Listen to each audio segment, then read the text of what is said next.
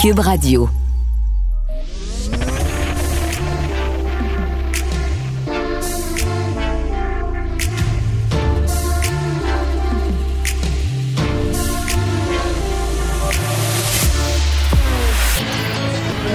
Elle s'engage dans le débat pour trouver des solutions. Elle ose confronter pour améliorer. Intelligente, réfléchie, perspicace. Marie Montpetit.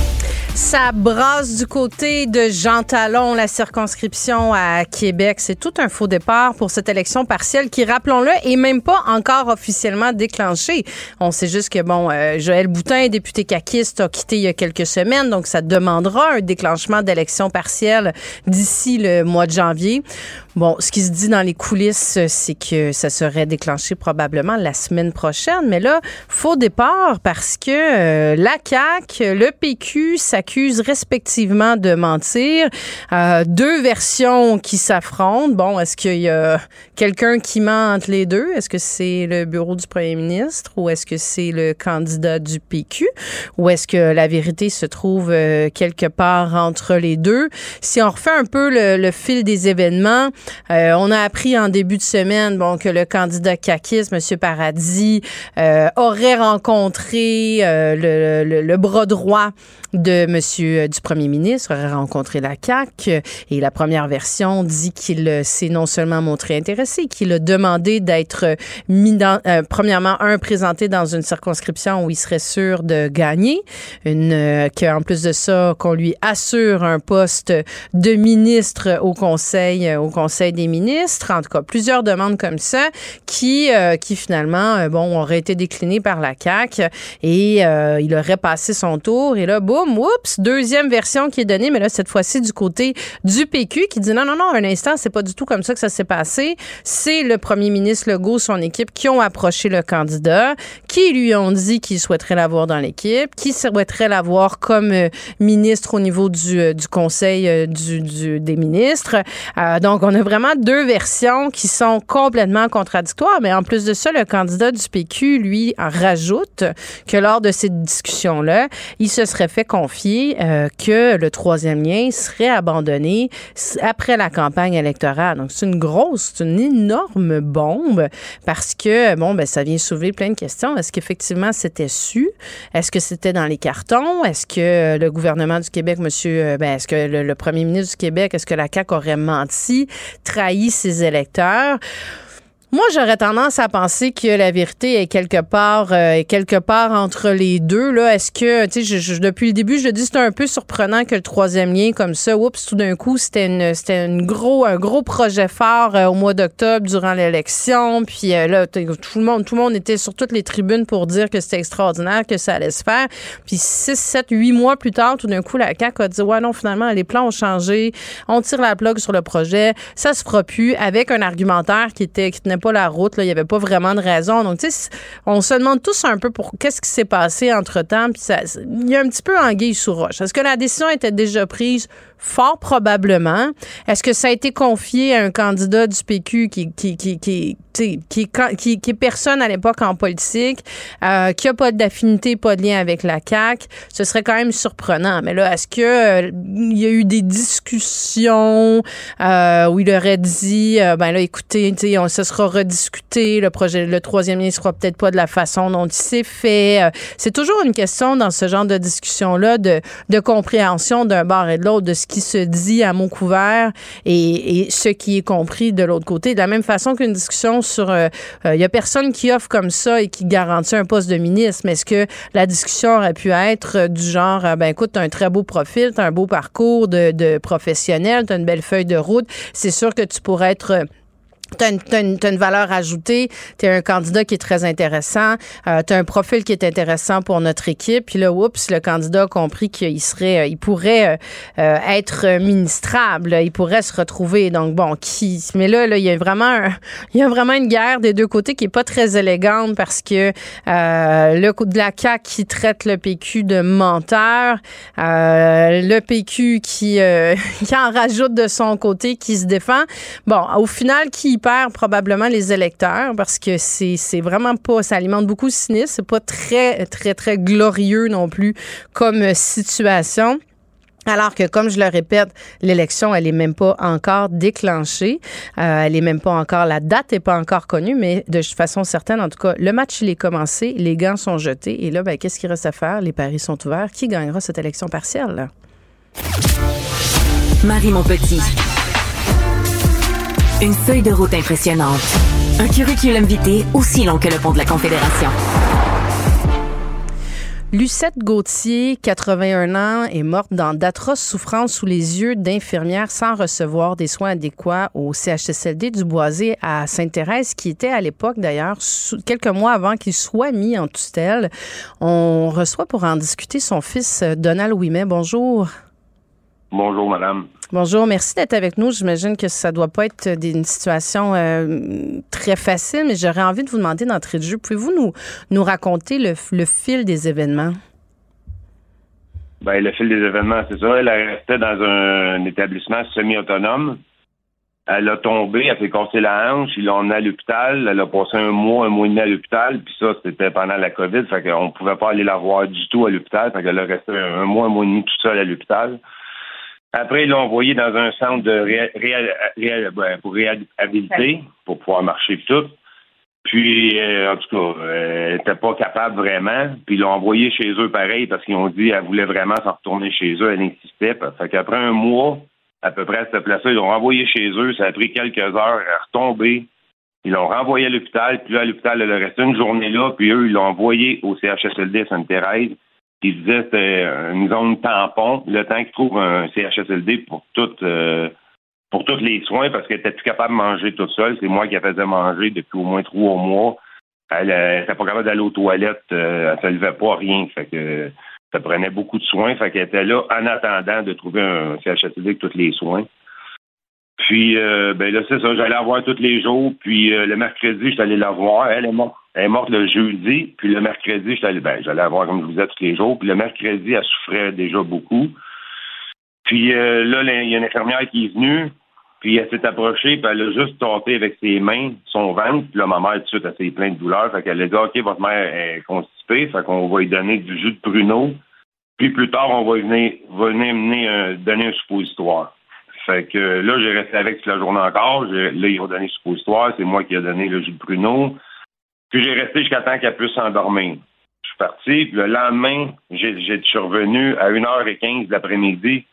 Puis là, elle était dans une grosse souffrance. Les yeux fermés, puis elle se bougeait la tête de gauche à droite, puis elle disait mal, mal, mal, mal. Puis euh, là, c'est là que j'ai fait venir l'infirmière. puis là, l'infirmière, elle, a rentré dans la chambre, elle a resté sur le bord de la porte, loin, loin du lit à ma mère. Puis là, j'ai dit, ma mère, elle souffre, euh, qu'est-ce qui se passe? Puis là, la première, je vais mentionner toute ma vie, la première phrase qu'elle me dit, elle dit, ben monsieur, votre mère, elle a 81 ans, elle souffre de démence. Dans ce temps-là, ils en enfance puis deviennent bien manipulateurs. fait que là, j'ai dit, ben, souffrance qu'elle est, je pense pas qu'elle pense à manipuler, mais c'est vous la professionnelle, c'est vous qui savez ça. Puis euh, ça, ça était, été agressive, là. Euh, je la dérangeais. Les... Elle me parlait comme on, on chicane un enfant, là. Les, deux mains sur les hanches, là, puis elle me regardait vraiment agressif. Puis là, elle a dit Voulez-vous qu'on l'envoie à l'hôpital? Là, j'ai dit Mais madame, j'ai dit, je sais pas, c'est pas la famille qui décide ça, on est bien trop émotionnel pour ça. C'est sûr qu'on va dire oui pour rien, je veux pas déranger. Puis là, elle dit Je vais aller voir son dossier pour voir qu'est-ce qu'il y en a. Mais moi, ce que je voulais savoir, vraiment en premier, elle a-tu fait ses besoins? C'est su soulagé. Puis comme elle s'en allait, j'ai dit, Madame, je peux te savoir? Puis elle m'a coupé la parole avec l'index d'un pour en disant une minute.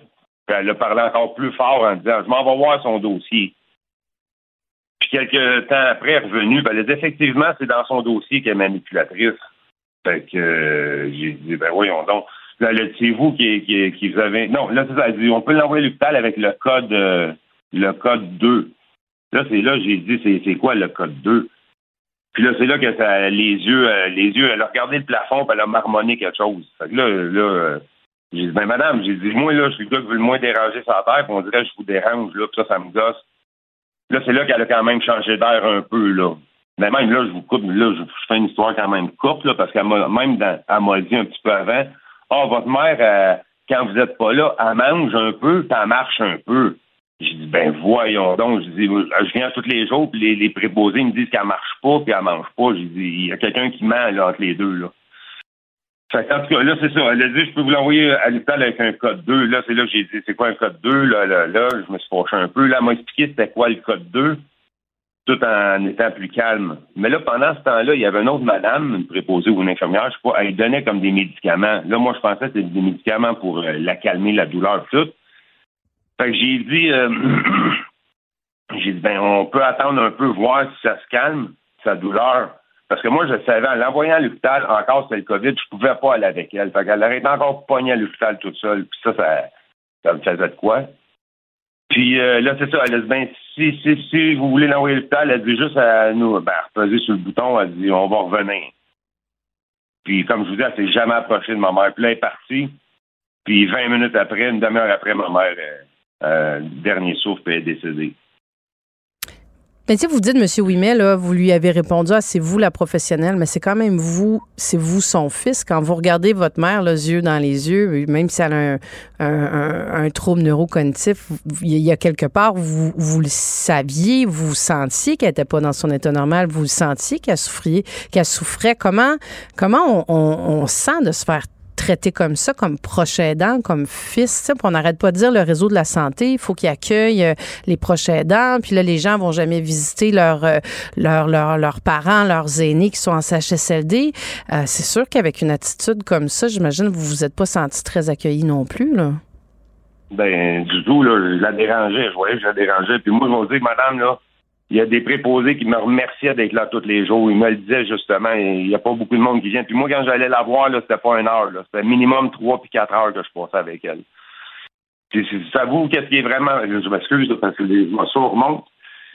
Qu'est-ce qui est vraiment fâchant, c'est que nous, comme, euh, proches aidants, on n'a aucune formation. On n'a aucune formation. On fait du mieux qu'on peut. Puis quand ça dépasse, nos compétences, on les envoie des places qu'on pense qu'ils sont spécialisés puis tout.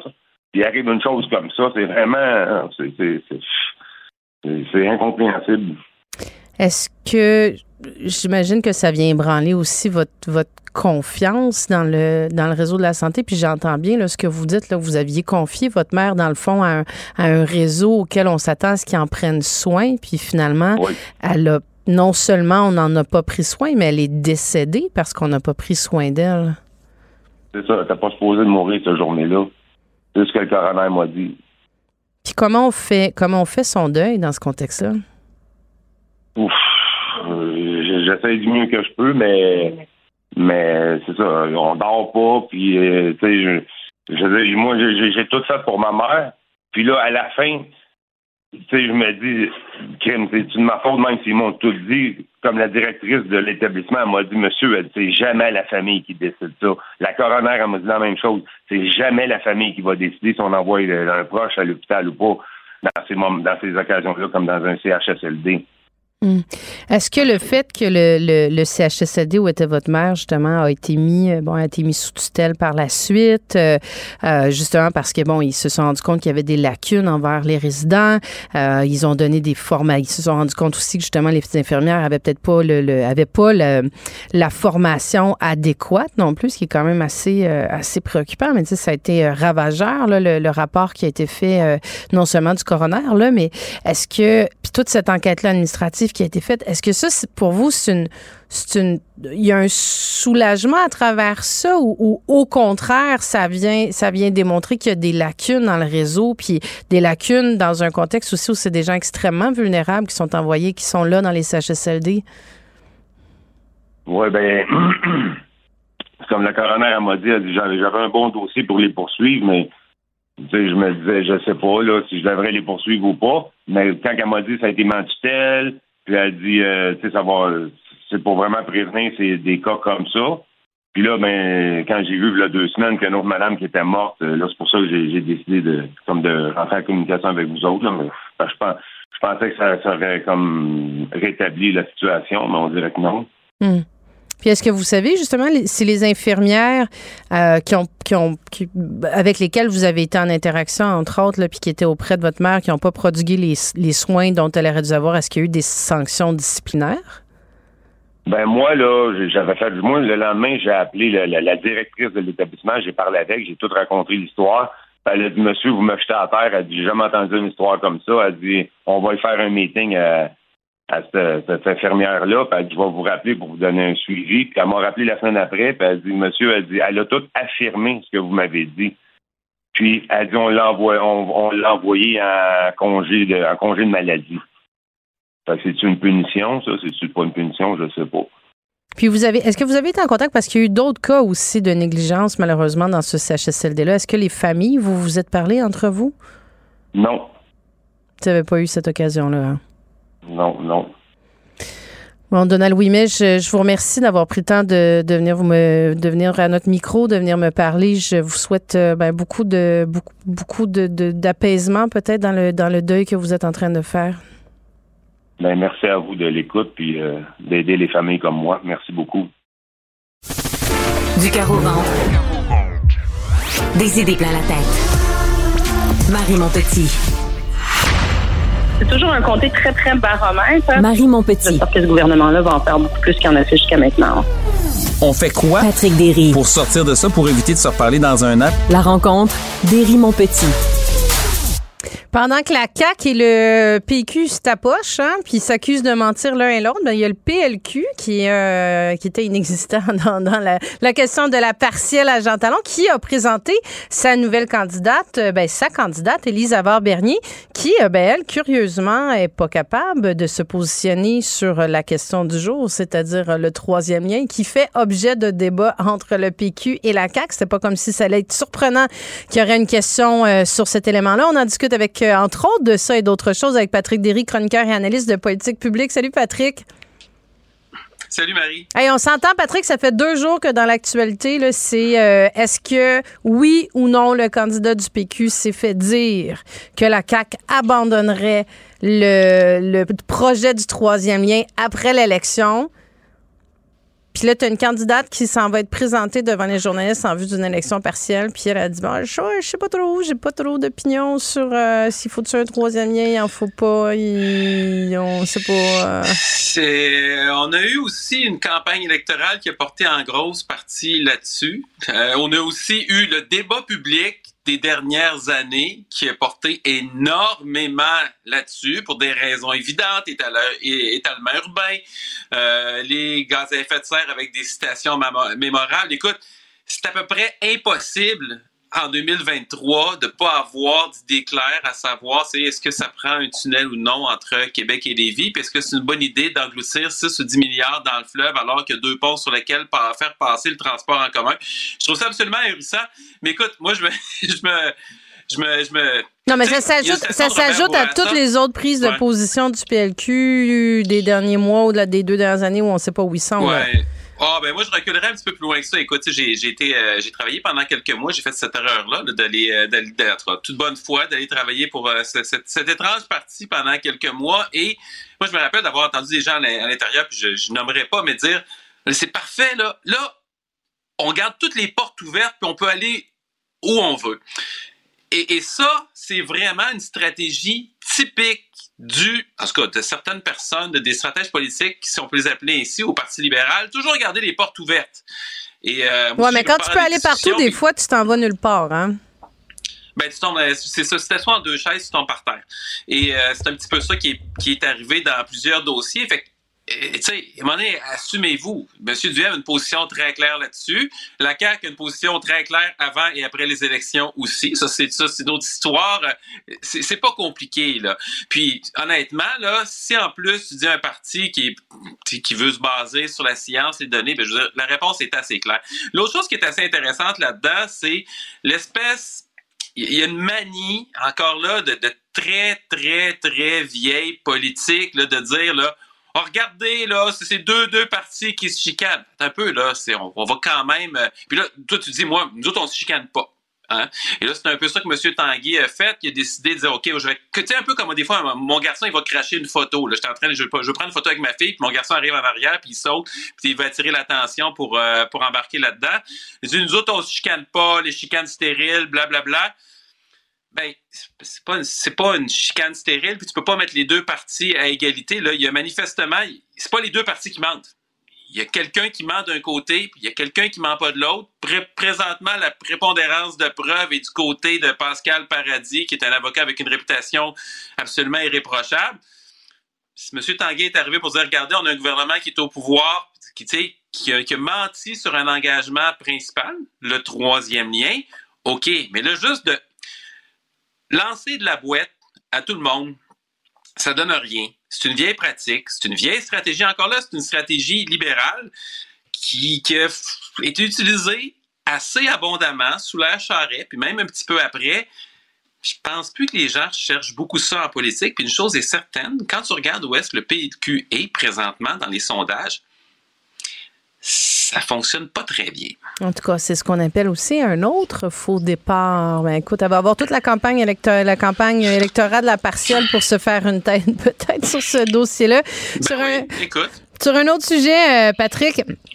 Euh, bon, la, la, la, rentrée scolaire, la, la manque de postes, ça occupe euh, tout, tout l'espace.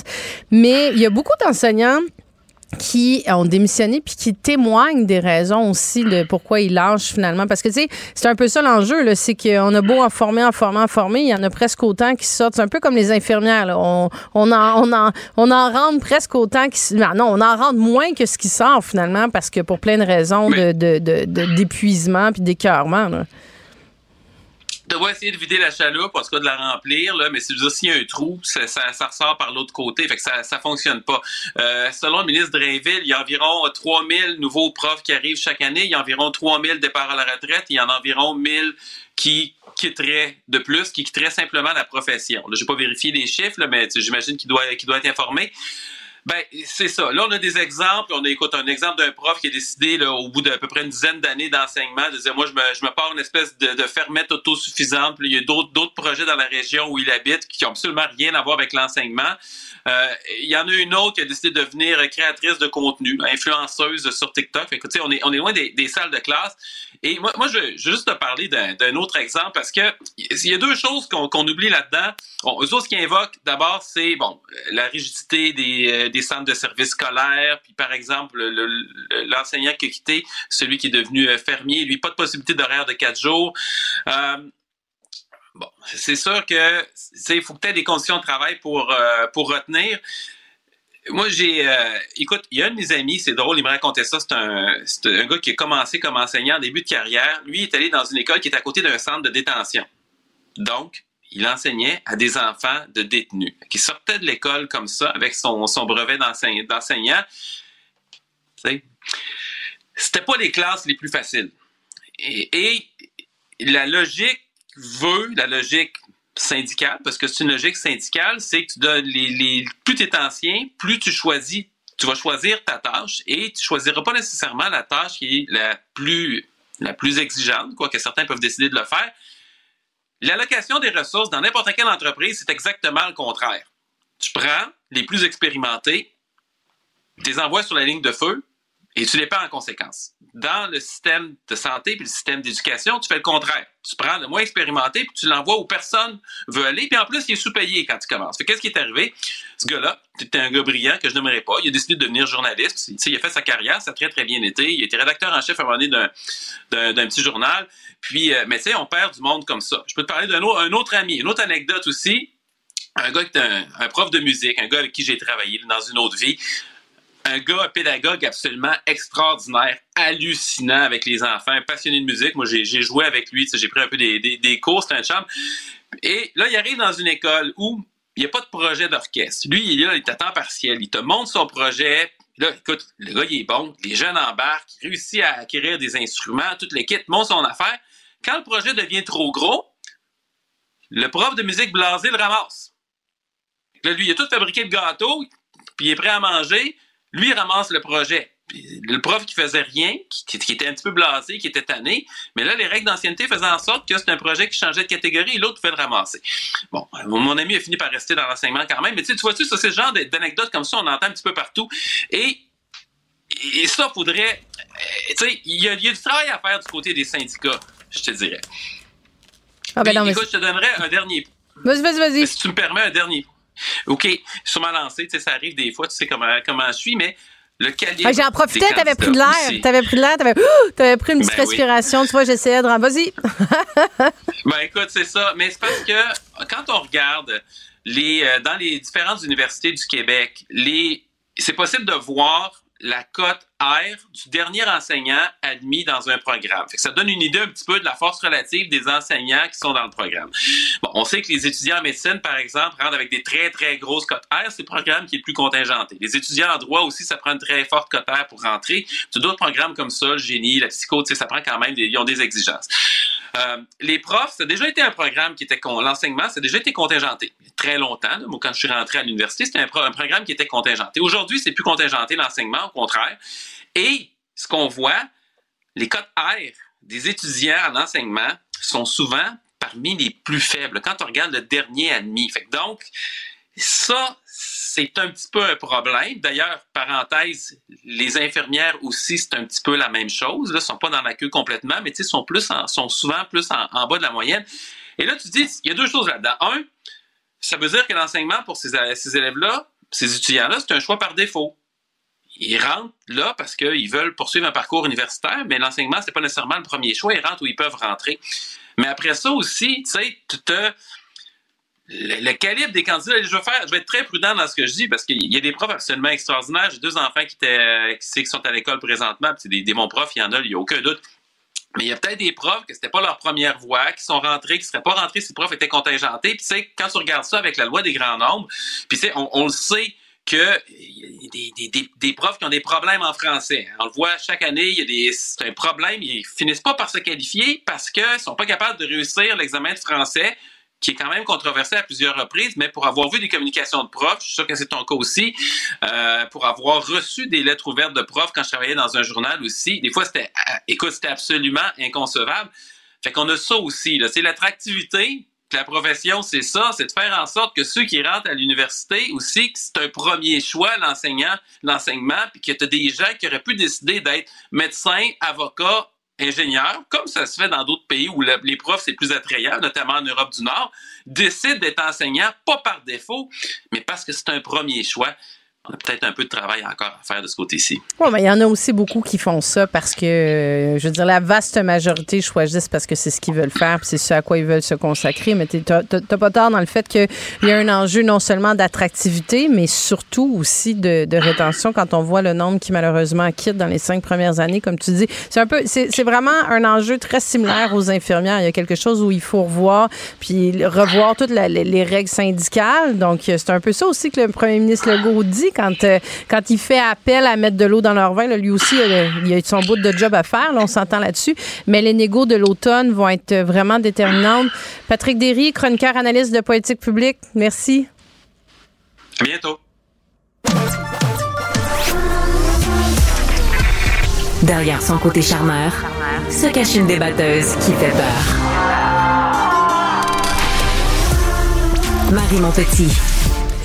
C'est aujourd'hui que débute officiellement le lancement de la course pour la succession de Manon euh, Manon Massé comme porte-parole, comme co-porte-parole de Québec solidaire. Euh, et elles n'ont pas chômé durant l'été les différentes candidates qui aspirent à ce poste-là. On en reçoit une, Rouba Gazal, candidate au poste de co-porte-parole solidaire et députée de Merci, qui lance aujourd'hui officiellement sa plateforme. Bonjour, Madame Gazal. Bonjour, Madame Monpetit.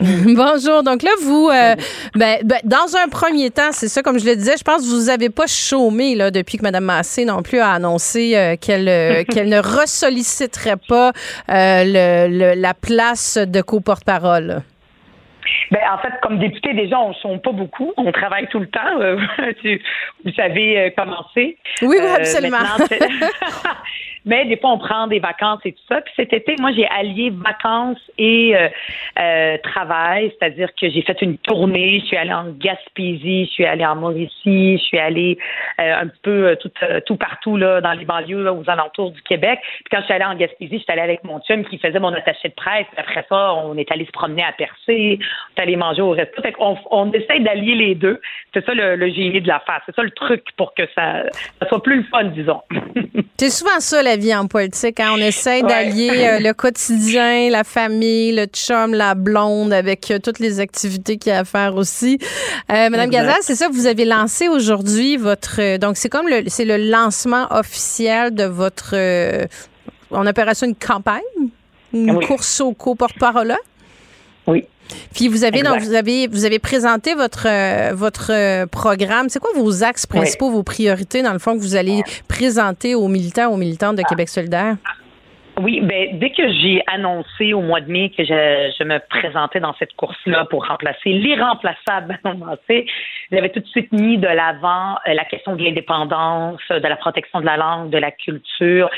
C'est quelque chose qui est fondamental pour Québec solidaire. Ça fait partie de notre, ADN. Moi, je suis membre fondatrice du parti, euh, l'indépendance. J'étais là en congrès quand ça avait été voté. Comment est-ce qu'on veut la réaliser, qui est différent, par exemple, d'autres partis. Et euh, donc, je suis allée fort là-dessus en disant ben, que la population peut-être n'entend pas notre message. Et je trouve que comme parti progressiste de gauche, c'est important de parler d'une sorte de nationalisme rassembleur ouvert sur le monde, un, un nationalisme d'inclusion. Donc, c'était ça que j'ai mis de l'avant. Puis j'ai parlé aussi de la question du féminisme, euh, donc euh, s'assurer que partout dans notre parti, même au caucus, il y a une parité. Puis j'avais une proposition que j'ai lancée euh, un peu plus tôt cet été à l'effet peut-être de s'assurer d'avoir des des candidatures féminines dans les prochaines sièges gagnables. Tout ça, je le reprends dans ma plateforme, mais là, j'ai vraiment lancé une plateforme qui a trois axes. donc, les gens peuvent trouver ça sur ma page web, euh, ruba2023.québec. Donc, c'est facile à trouver. C'est un document de neuf pages, mais il y a comme un résumé. Donc, les trois axes, c'est notre démocratie interne. Je viens d'en parler, la, question de la parité, donner plus de voix aux gens euh, des régions dans nos instances, c'est-à-dire qu'un membre de Québec solidaire, on en a partout euh, au Québec, ben, qu'ils aient autant de voix qu'ils habitent à Robertval, en Gaspésie, qu'à Montréal ou à Québec, et d'autres propositions. Le deuxième axe, incarner le Québec qui nous rend fiers. Et là, je parle de la question de l'indépendance, mais aussi d'une transition écologique juste. Il y a des travailleurs et travailleuses, des fois, d'entreprise. Moi, je viens du milieu de l'entreprise, des usines, qui peuvent peut-être avoir l'impression qu'avec la transition, ça va leur les empêcher de garder leur emploi dans des industries un peu plus polluantes. Mais il faut qu'ils puissent visualiser, ou en tout cas, il faut qu'on fasse un travail pour leur dire que c'est possible. Euh, au contraire, ils auraient même des bonnes opportunités pour l'avenir dans des, euh, industries euh, moins polluantes. Fait que ça, c'est le Québec qui nous rend fiers. Et le troisième axe, c'est faire grandir notre parti, d'aller plus loin, d'élargir notre électorat. On sait qu'à Québec solidaire, on attire beaucoup les jeunes, mais c'est important aussi d'attirer d'autres gens, d'autres publics. Et j'ai parlé notamment des banlieues. Québec solidaire, on, a commencé à Montréal, dans les centres urbains, et on s'est rendu jusqu'à l'extérieur de Montréal, à Québec, à Sherbrooke, jusqu'à Rouen-Noranda-Témiscamingue. Et on sait qu'on a un défi pour aller plus loin mais il y a aussi toute la question des banlieues. Moi, je suis une fille qui a habité une grande partie de ma vie à Laval. J'ai habité aussi à Sainte-Thérèse et euh, peut-être qu'il euh, y a un travail à faire pour parler euh, des enjeux des gens dans les banlieues. Puis on a beaucoup de membres qui nous disent aussi qui ont des réalités différentes, en, par exemple par rapport à l'accès à la propriété, le transport, etc. Fait que c'est en gros, c'est beaucoup, c'est touffu, c'est beaucoup de choses. Mais je sais que nos membres attendent ça, attendent du leadership des candidates qui se présentent à cette course-là. Hmm. Dans le cadre de, l'investiture qui a eu lieu pour la partielle dans Jean Talon, vous aviez appelé justement à soutenir une candidature euh, féminine, peut-être pas directement la candidate, mais à tout le moins de l'importance d'avoir justement une parité au niveau du caucus, donc d'aller chercher des femmes. Puis là, dans votre, euh, de, puis ce qui, ce qui a pas été entendu par les, les militants de la circonscription, puisqu'ils ont, euh, ils sont allés vers, vers Olivier Bolduc, vers un candidat masculin. Mais là, dans votre plateforme, vous revenez avec une proposition de réserver les 12 prochaines circonscriptions qui vont être considérées les plus susceptibles d'être remportées euh, par Québec solidaire lors de la prochaine campagne électorale, de les, de les réserver exclusivement pour des femmes. Ça risque de faire euh, beaucoup, beaucoup jaser comme proposition. Comment vous pensez que ça va être reçu par les militants? Ben, en fait, les militants, ah, moi, premièrement, je veux juste le dire, moi, euh, j'appuie le choix euh, des euh, membres de Québec solidaire dans Jean Talon qui ont choisi Olivier Bolduc. Je vais faire campagne avec Olivier Bolduc. Olivier était présent avant, il a fait progresser le parti et euh, je vais être là. Puis on a une bonne candidat quand on voit les chicanes qui se passent en ce moment entre le PQ et la CAQ. Euh, Québec solidaire, on a une chance dans euh, Jean Talon. Puis moi, je vais travailler pour ça. Puis je suis très heureuse du choix des, des gens là, de la démocratie. À Québec solidaire, on a aussi autre chose que la démocratie. On a aussi le féminisme qui est une valeur fondatrice qui est là depuis le début. Et là, tous les militants nous l'ont dit. Depuis le début de l'année, là, en février, on a eu un conseil national. Les militants ont été très clairs. La démocratie interne, c'est quelque chose d'important. Il ne faut pas oublier non plus aussi le féminisme. Et pour un parti féministe, d'avoir un caucus composé de deux fois plus de femmes que d'hommes, euh, deux fois plus que de femmes, donc huit hommes, quatre femmes, euh, c'est quelque chose qui ne doit pas durer trop longtemps dans le temps. Il y a des efforts qui ont été faits par le parti. À Québec solidaire, on a toujours même plus de candidates que de candidats. On a la parité dans les candidatures, mais force est de constater que c'est pas suffisant puisque le résultat final, et c'est le choix des, électeurs, a fait en sorte qu'on a eu plus d'hommes que de femmes. Donc, euh, il y en a qui vont dire, mon Dieu, mais qu'est-ce qu'on va faire? C'est la quadrature du cercle. Moi, ce que j'ai décidé de proposer, puis après ça, d'autres personnes, vous savez, à Québec solidaire, on n'a pas de chef qui décide de tout, qui l'impose, ce sont les membres, mais j'ai décidé de profiter de cette course-là, qui est un débat d'idées, pour amener une proposition en disant, ben, il faut sortir du cas par cas. Il, y a peut-être, il va peut-être avoir une autre partielle, on ne sait jamais d'ici 2026. Euh, donc, il ne faut pas que ce soit uniquement ah, qu'est-ce qu'on fait dans telle situation, qu'est-ce qu'on fait dans telle situation, mais plutôt d'avoir une règle claire dès le départ pour que tout le monde sache que à cet endroit-là, Évidemment, on le rend pas tout public, là, puis tout ça peut changer à travers le temps. Je n'ai pas de boule de cristal où les comptes prenables, mais à un moment donné, on peut dire ben les endroits où on voit que, par exemple, les sondages nous, donnent favorables, ben, que ça va être des candidatures féminines. Donc, il pourrait avoir une investiture. Les membres pourraient se prononcer, mais ça serait une, deux, trois, quatre femmes qui pourraient se présenter. Les membres choisiront. Donc, en sortant du cas par cas, puis en ayant un système euh, et une mesure comme ça qui sera votée par tous les membres, ben, tout le monde connaîtrait les règles du jeu à l'avance et ça nous sortirait là, des situations comme celles qu'on a vécues dans Jean Talon. Hmm. Euh, là, pour les prochaines étapes d'ici euh, l'élection, dans le fond, qui va avoir lieu le 24 novembre, là, votre, euh, pour, pour choisir la personne qui va remplacer Mme Massé. là, vous avez, tu sais, il y, a certains qui ont souligné que ça allait vous désavantager contre les deux autres candidates, Christine Labrie qui est à Sherbrooke, Émilie Le Sartérien qui est à, à Rouen-Noranda, que ça allait vous désavantager d'être à Montréal.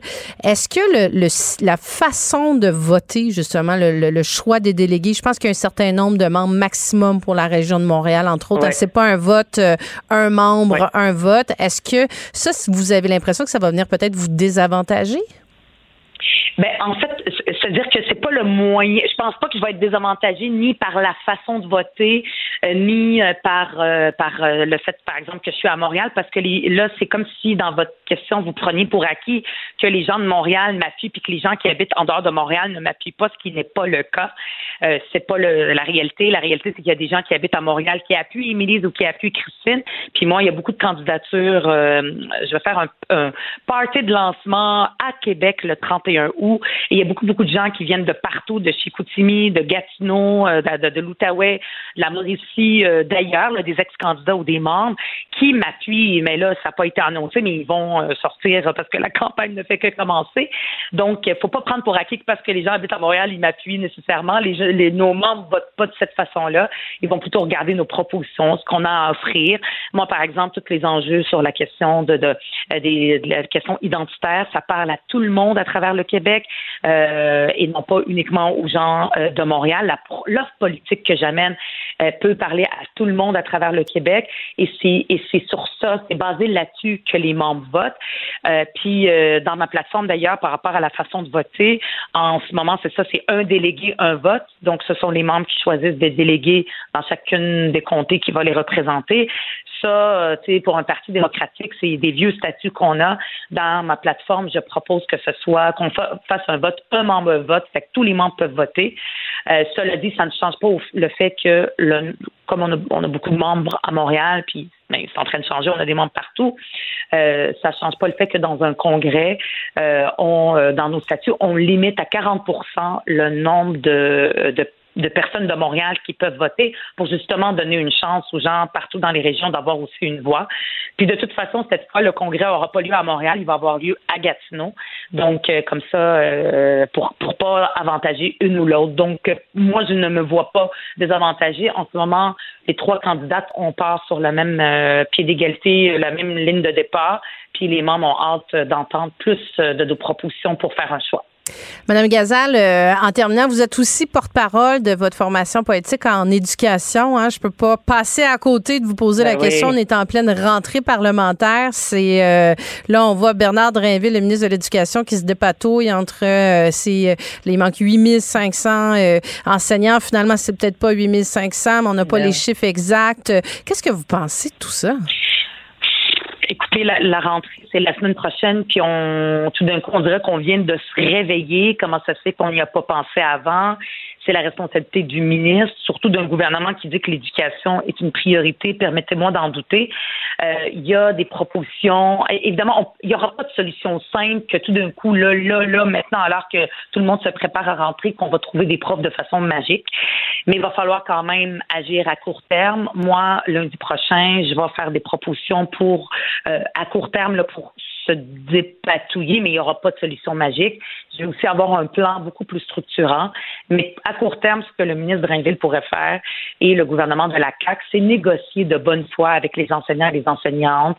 euh, parce que que ces gens-là qui m'interpellent, qui écrivent sur les réseaux sociaux, qui sont partout ce qu'ils disent, c'est écoutez-nous, on a des solutions concrètes, on a besoin d'une reconnaissance de cette profession-là euh, et on ne peut pas juste euh, les petites mesures à gauche et à droite qui sont bonnes par ailleurs ne peuvent pas régler la situation catastrophique dans laquelle on, on- on se trouve.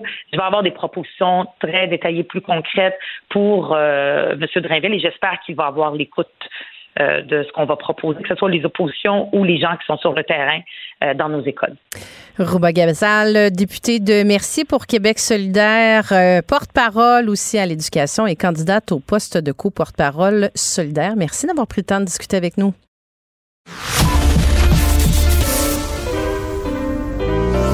Pour devenir une bonne pianiste, il faut être patiente et appliquée. Marie Montpetit, de la musique aux oreilles. Je trouve que quand on parle de ces enjeux-là, il faut vraiment avoir la carte mentale complète. Et pour moi, Un étudiant à la maîtrise en sociologie, pas comme les autres. Philippe Lorange. il faut réfléchir à ces questions-là quand même. Là. L'élection partielle dans Jean Talon est toujours pas déclenchée, mais elle ne cesse de faire euh, jaser. Le PQ et la CAQ ont jeté les gants et sont déjà en pleine bataille. On en discute avec Philippe Laurent, étudiant à la maîtrise en sociologie. Salut Philippe. Bonjour. Bon, écoute, c'est euh, ça brasse, ça brasse. Écoute, c'est comme un, je sais pas, c'est pas, c'est pas. Bon, moi comme bébé de politique, je trouve ça quand même intéressant à suivre, mais je suis pas sûre que pour, euh, c'est pas, c'est pas full édifiant ce qui se passe en termes euh, de démocratie, de, de revaloriser la profession, de la politique et tout. Là. Non, mais la politique, ça a toujours été un peu ça, je pense. Euh, tu sais, autant de l'Union nationale, on cassait des vides, puis on intimidait les autres. Euh, donc, euh, Ouais, mais là, traité de menteur, écoute, je, je te laisse mettre la table, là, mais c'est, euh, c'est, c'est, c'est- moi, je, du staff politique comme ça, d'un cabinet de premier ministre qui, qui, qui écrit, là, pas juste qui, qui l'écrit noir sur blanc en traitant un candidat d'une autre formation politique de menteur. C'est, euh, ça joue rough, là. Oui, ben, les accusations euh, du Parti québécois ont aussi leur certaine gravité. Parce que ce qu'on a appris tout récemment, c'est que euh, ben, le candidat donc qui aurait été approché par la CAC pour euh, se faire offrir un poste de se ferait offrir un poste de ministre. au fond, selon la CAC, ce serait plutôt lui qui aurait sollicité. Donc là, on sait pas très bien qui pense quoi. Mais l'autre affaire qui est quand même grave, c'est que là, le, le candidat péquiste dit que euh, bon, la, la promesse du troisième lien à Québec aurait déjà été abandonnée avant même l'élection de 2022. Donc, si ça s'avère être vrai, c'est quand même assez grave. Puis je pense que les gens de Québec, euh, ça- ils risquent de réagir assez fortement. Mais le Parti québécois dit qu'il ne veut pas jouer le jeu de la CAQ et n'a pas montré les preuves, même Ils s'il disent qu'ils ont des preuves. Tu sais, je veux dire, si- je, je comprends, là, je comprends. Moi, là, si tu veux mon opinion là-dessus, là, Philippe, je pense que la vérité est peut-être quelque part entre les deux. Parce que, bon, on- là, on sait, ce candidat-là, il a rencontré effectivement Martin Koskinen, qui est le bras droit de, de, de François Legault. Il a rencontré Brigitte Legault, qui est la directrice générale du, de la CAQ, tu sais. Puis là, si t'es trois là, dans une pièce, puis t'as une discussion, puis là, tu dis, euh, euh, t'es vraiment un bon candidat, t'as une belle feuille de route, t'as un beau parcours, euh, puis là, euh, tu sais, je sais pas, mettons qu'il dit, est-ce que je serais ministre, est-ce que je peux, je peux aspirer à être ministre, puis là, il dit, ben écoute, c'est ça, t'as vraiment, tu serais un bel ajout à notre équipe. Tu, vas comprendre ce que tu veux comprendre de ça, mais tu viens pas de te faire garantir que tu allais être ministre, parce que c'est pas de même que ça marche. C'est juste pas comme ça que ça fonctionne. Mais je peux pas le blâmer peut-être d'avoir compris ça, par contre. Tu sais, je dire, il est pas en train de mentir parce qu'il dit ça. Dans le cas du troisième lien, ce serait aussi un peu surprenant que, euh, que, que, que, que le- l'entourage de François Legault ait dire à un gars qui connaissent pas du tout, là, qui est pas qui est pas qui est pas un- quelqu'un de l'équipe qui acquiesce. Euh, écoute, on va te faire une petite confidence, euh, mais dis-le pas là. Tu sais, on va aller on va aller mentir en campagne électorale big time. Puis euh, après ça, on va aller dire que c'est faux. Encore là, peut-être que la discussion, tu sais, peut-être que que euh, M. Paradis a dit, euh, ben moi, j'ai- vraiment, je suis contre le projet ou j'ai un malaise avec le projet, puis qui ont dit, écoute, euh, ça se peut que le projet soit modulé, il y aura des discussions en temps et lieu. Euh, de toute façon, il y a des enjeux post-pandémiques qui ont changé au niveau de la circulation. Puis là, il a peut-être compris ce qu'il voulait aussi, tu sais. Donc peut-être que dans l'histoire, personne ne ment, euh, mais là, c'est tellement pas élégant. Mais si on vraiment, c'est pour ça que le, encore là, je comprends, je comprends euh, Paul Saint-Pierre Plamondon qui dit moi, je veux pas jouer dans cette game-là parce que je viens de dire que la CAQ, je trouvais ça inélégant, dégueulasse, non éthique, immoral de publier des conversations privées. Ben il dit moi, je ferai pas la même affaire, tu sais. Mais en même temps, si t'as des preuves, mon gars, là, montre-les, là. Mais j'ai envie de dire que moi, j'ai plus tendance à croire le PQ sur ce dossier parce que, bon, je peux comprendre que parfois il y a des situations où chacun des deux bords, les participants sont honnêtes, même s'ils ont une version différente en fonction de leur interprétation de la situation. Mais pour ce qui est de- du troisième lien, euh, je crois, moi, je crois qu'il faut pas surestimer euh, l'intelligence tactique euh, des caquistes. Donc, ça se peut très bien qu'il ait coulé l'information euh, comme ça. Moi, ça m'étonnerait pas du tout. Et euh, ben, si le Parti québécois dit qu'il a des preuves, mais là, ils nous disent, euh, ben, on veut pas jouer le jeu de la carte. Attends, mais, il aurait coulé l'information. Qu'est-ce que tu veux dire? C'est-à-dire que moi, je ne serais pas vraiment étonné. mentionné. Ouais, je serais pas du tout étonné, parce que, comme je dis, il faut pas surestimer l'intelligence caquiste. Ben ouais, mais pourquoi, pourquoi ce gars-là, il l'a pas sorti? À partir du moment où, où il y a eu. Il y a- avait, un, il y avait quand même un avis de confidentialité. Donc, il y avait quand même un saut de confidentialité. Donc, évidemment, il n'a pas révélé certaines choses parce qu'il se disait que la CAQ n'allait pas révéler qu'ils se sont, ils se sont parlé. Hum, Donc, euh, là, je sais qu'on est quasiment l'air d'être en train de faire une enquête. Non, mais t'as raison, t'as raison, c'est vrai. Puis lui, c'est un avocat. Hey, on est vraiment dans de la Ouais, politique ça. fiction, là, totalement. Mais là, à un moment donné, je dire, on va faire des hypothèses. Là. Ce que, pas, je, ce que je grave, voulais dire, c'est que si, si PSPP a quand même fait une accusation concernant euh, un bris de promesse avant même l'élection, mais là, il a déjà joué le jeu. Donc, qu'il aille jusqu'au bout puis qu'il montre les preuves. Parce que là, il dit Je veux pas jouer le jeu de la CAQ, mais il, a déjà, il il est déjà dans le jeu, si on veut, si on veut parce qu'il a déjà fait une accusation. Donc, euh, tant qu'à être rendu là, ben, aussi bien montrer les preuves, aller jusqu'au bout. Parce que là, il y a comme un flottement, puis on sait pas très bien si ça s'est vraiment passé, si c'est vraiment ça qui s'est dit. Donc, euh, puis c'est important parce que pour les gens de Québec, on sait à quel point c'est un projet important dont ils se sont fait parler pendant des années. Donc, c'est vraiment important de savoir la vérité sur ce dossier-là. C'est pas juste une question de on veut pas jouer à la petite politique. Là. Non, non, il faut vraiment savoir la vérité, à savoir si la CAQ savait déjà d'avance qu'il n'allait pas le faire. Et donc, il s'est fait, réélire dans la région de Québec, notamment sur la base de ce- cette promesse-là. Et Bernard Drainville, on sait à quel point il était enthousiaste devant ce projet-là et à quel point il était triste de son abandon. Il faut, vraiment faire la lumière sur ce dossier-là. C'est important. Puis, euh, Mais tu sais, c'est pas la première fois. Puis là, le- le- l'exemple m'échappe, mais Paul Saint-Pierre Plamondon a, a déjà aussi, dans les derniers mois, puis attends, il faudrait vraiment que je me rafraîchisse la mémoire en même temps que je te parle, mais avait, avait- s'était déjà mis dans une posture similaire aussi où il s'était dit, moi, comme membre, tu sais, comme avocat, euh, il y a des choses que je, que je peux faire, puis il y a d'autres choses que je ne peux pas faire. Ah, c'était dans le cas de Catherine Fournier. Tu te rappelles, c'était dans le cas de Catherine Fournier, puis il a dit, euh, tu sais, il s'était fait demander est-ce que vous l'avez appelé, par exemple? Puis là, il a dit ben moi, je demeure euh, euh, avocat, je demeure membre du barreau. Si je l'avais appelé, il aurait fallu que là, ça serait devenu confidentiel. Puis là, si on m'avait posé la question euh, en point de presse, tu sais, comment je me serais comporté par rapport à ça? Donc, tu sais, je trouve que ça démontre aussi qu'il y a un, il y a comme un enjeu sur certains éléments dans sa tête, sur sa posture d'avocat avant d'être ou, ou en même temps qu'il est chef du du, euh, du Parti québécois. Est-ce qu'on est encore là, encore là, je fais de la- de la- de l'hypothèse, de la politique fiction, mais peut-être que là, il est encore en train de se poser des questions sur, euh, tu sais, il sort en disant oui, c'est une question morale, éthique, là, mais c'est peut-être des questions de vraiment de, de, droit légal, de confidentialité où il est en train de brasser ça dans sa tête. Mais si, je veux dire, qu'il règle ça puis qu'il mette ça sur la table. Mais c'est une bonne observation, en effet. Peut-être que c'est pour ces raisons-là qu'il veut pas révéler.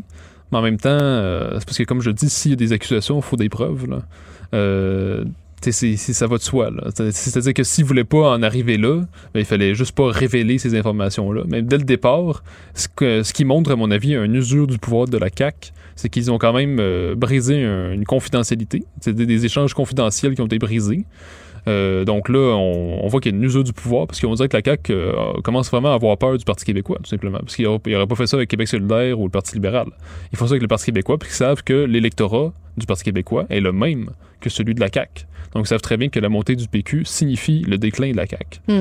Donc je pense qu'il y a vraiment une, une- une peur devant le nouveau concurrent et une peur qui fait en sorte que euh, de la petite politique euh, est activée ce qui peut euh, ce qui peut susciter quand même un désintérêt, un désamour pour le parti, pour la CAQ tout simplement. Euh, tout simplement parce que si on se rend compte que ce parti-là ne tient pas certaines promesses, on l'a vu ben, sur le troisième lien puis d'autres enjeux, puis qu'en plus pour euh, pour se sauver la face, il va euh, inventer des histoires ou euh, briser des, des avis de, confiden- de- de confidentialité. Mais ça peut, je pense que l'étoile peut pâlir là, de la CAQ, là, très sérieusement. Donc euh, l'avenir euh, pour la CAQ n'est pas aussi certain. Euh, Peut-être qu'ils vont pas avoir le grand mandat, le quatre mandats de suite de Duplessis. là. Bon, le temps file, Philippe, mais je peux pas m'empêcher de te poser la question puis de tourner les yeux de Québec vers les États-Unis avec euh, l'inculpation euh, de Trump et euh, tout le show médiatique auquel on a assisté hier. là. Oui, mais ce qui est intéressant, c'est que là, maintenant, on a une photo euh, d'un prisonnier euh, quelqu'un qui s'est libéré assez rapidement. Euh, donc, On euh, s'entend qu'il faut habiter dans une grotte pour pas l'avoir vu circuler. là. En effet. Mais donc, ce qui est intéressant, c'est que je pense que cette photo-là, ben, comme on l'a vu, aussitôt qu'elle a circulé, il y avait déjà des t-shirts à son effigie et des pancartes. Donc, tout est bon pour faire du financement. Et ce qui est intéressant, c'est que peut-être que Trump va retrouver, je crois, mais en tout cas, c'est une hypothèse que je lance, mais peut-être qu'il va retrouver une image anti-système. Parce qu'en 2016, c'était ça qui l'aidait beaucoup. C'était l'homme qui sortait de nulle part, mais du monde des affaires, mais donc qui n'était pas relié au monde politique, au monde journalistique. Donc, euh, on le voyait comme le leader qui va dire aux élites comment ça se passe puis comment pense le vrai peuple. Donc, euh, puis après son élect, ben là, une fois qu'il était élu, ben il est un peu plus dans le système. C'est certain qu'il a, connu les, coulisses du pouvoir. Puis après ça, en 2020, ben là, il a, je pense qu'il a perdu quand même un certain intérêt dans la mesure où il a refusé sa défaite.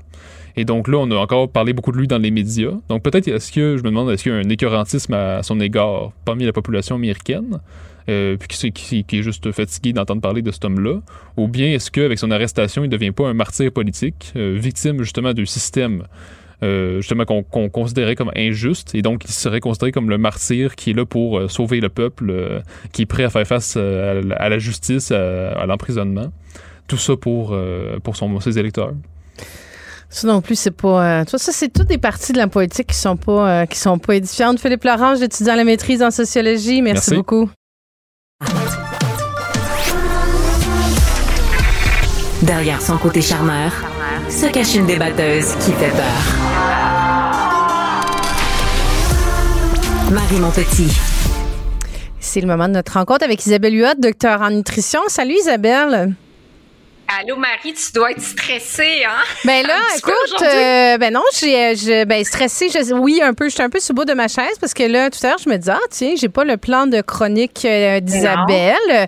Et là, je constate, on me dit que tu euh, vas voir si j'étais à l'écoute de tes chroniques euh, attentivement tout Voilà. l'été parce que tu as décidé aujourd'hui de me faire un quiz. Oui, Donc, on, exactement. Exactement.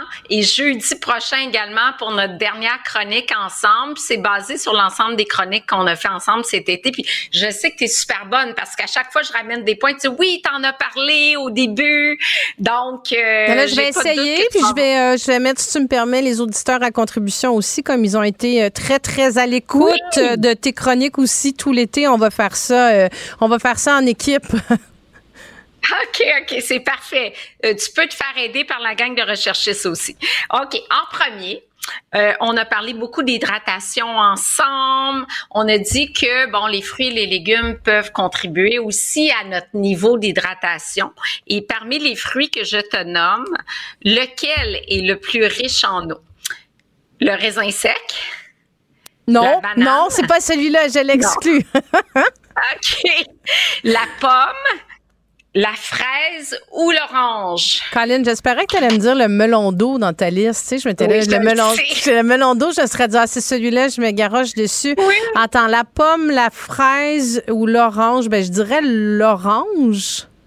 Bon, OK. Ah non, je pars En fait, avec une mauvaise fraise. réponse. Non, non, c'est ça. On part avec une mauvaise, mais t'es pas loin parce que fraise, melon d'eau, c'est vraiment 90 à 99% d'eau.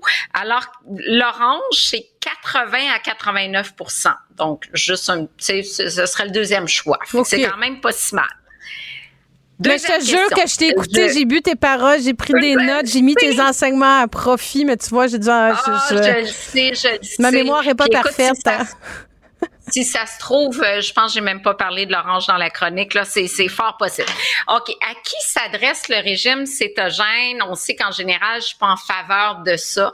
Mais il y a un groupe spécifique de la population qui peut bénéficier de cette approche-là, qui, je le rappelle, est une approche riche en gras, très faible en glucides, 5 à 10% des calories sous forme de glucides, beaucoup de gras. Il y en a qui font ça pour perdre du poids, mais il y a un groupe à qui c'est bénéfique. Est-ce que c'est les enfants qui souffrent d'épilepsie réfractaire, donc réfractaires aux médicaments, les femmes enceintes, les personnes qui ont euh, de l'insuffisance rénale, les personnes qui ont une pancréatite ou les personnes âgées? Euh, Pas facile. oh my God. Je sens, je sens que. Hey, c'est-tu parce que c'est la rentrée scolaire? Que, il me semble que c'est en fin d'année d'habitude qu'on se fait tester comme ça. Euh, Oui, c'est ça. Mais c'est vraiment dur. Je voulais pas y aller euh, d'emblée avec nos réponses qu'on qu'on connaît, là. Variété, régime méditerranéen. Euh, je suis allée plus difficile. Euh. Aide-moi, Isabelle. À qui, à qui Oui. euh, convient euh, le mieux le régime cétogène? En fait, on l'utilise depuis les années 20 pour les enfants qui souffrent d'épi- d'épilepsie réfractaire aux médicaments. Et même à l'heure actuelle, encore aujourd'hui, à Sainte-Justine, il y a des nutritionnistes qui travaillent avec cette approche-là et ça diminue les crises d'épilepsie. Mais peut-être je l'ai pas dit dans ma chronique, ça se peut fort bien.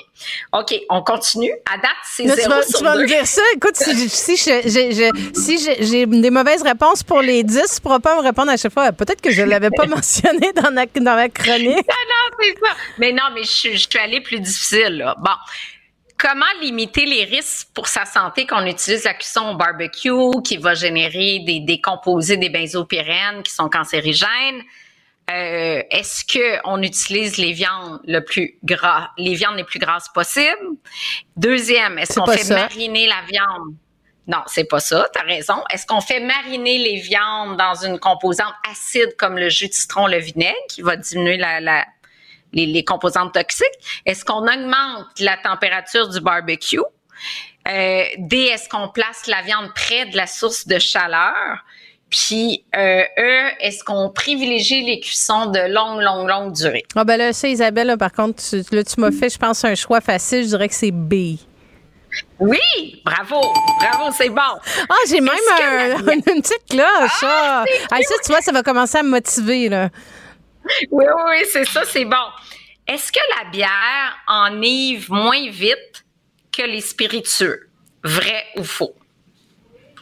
Ben, vrai ou faux? Mettons une bière versus 1,5 onces, je vais donner la quantité, là. Euh, 45 millilitres d'alcool fort à 40 degrés versus une bière à 5 degrés d'alcool. Je dirais vrai. Lequel contient le plus d'alcool? Je dirais vrai. Oui, en, ben, en fait, non, c'est faux parce que. Ah, là, il s'amuse en régie. Là. Écoute, il, il, il- il rit de moi en mettant des bruits comme ça. Mais là, tu vas me dire, c'est quoi? C'est qu'à tout, c'est une question de, de, de, de pourcentage, de quantité, de. J'ai chaud, Isabelle, là, de 13 répondre à ton questionnaire.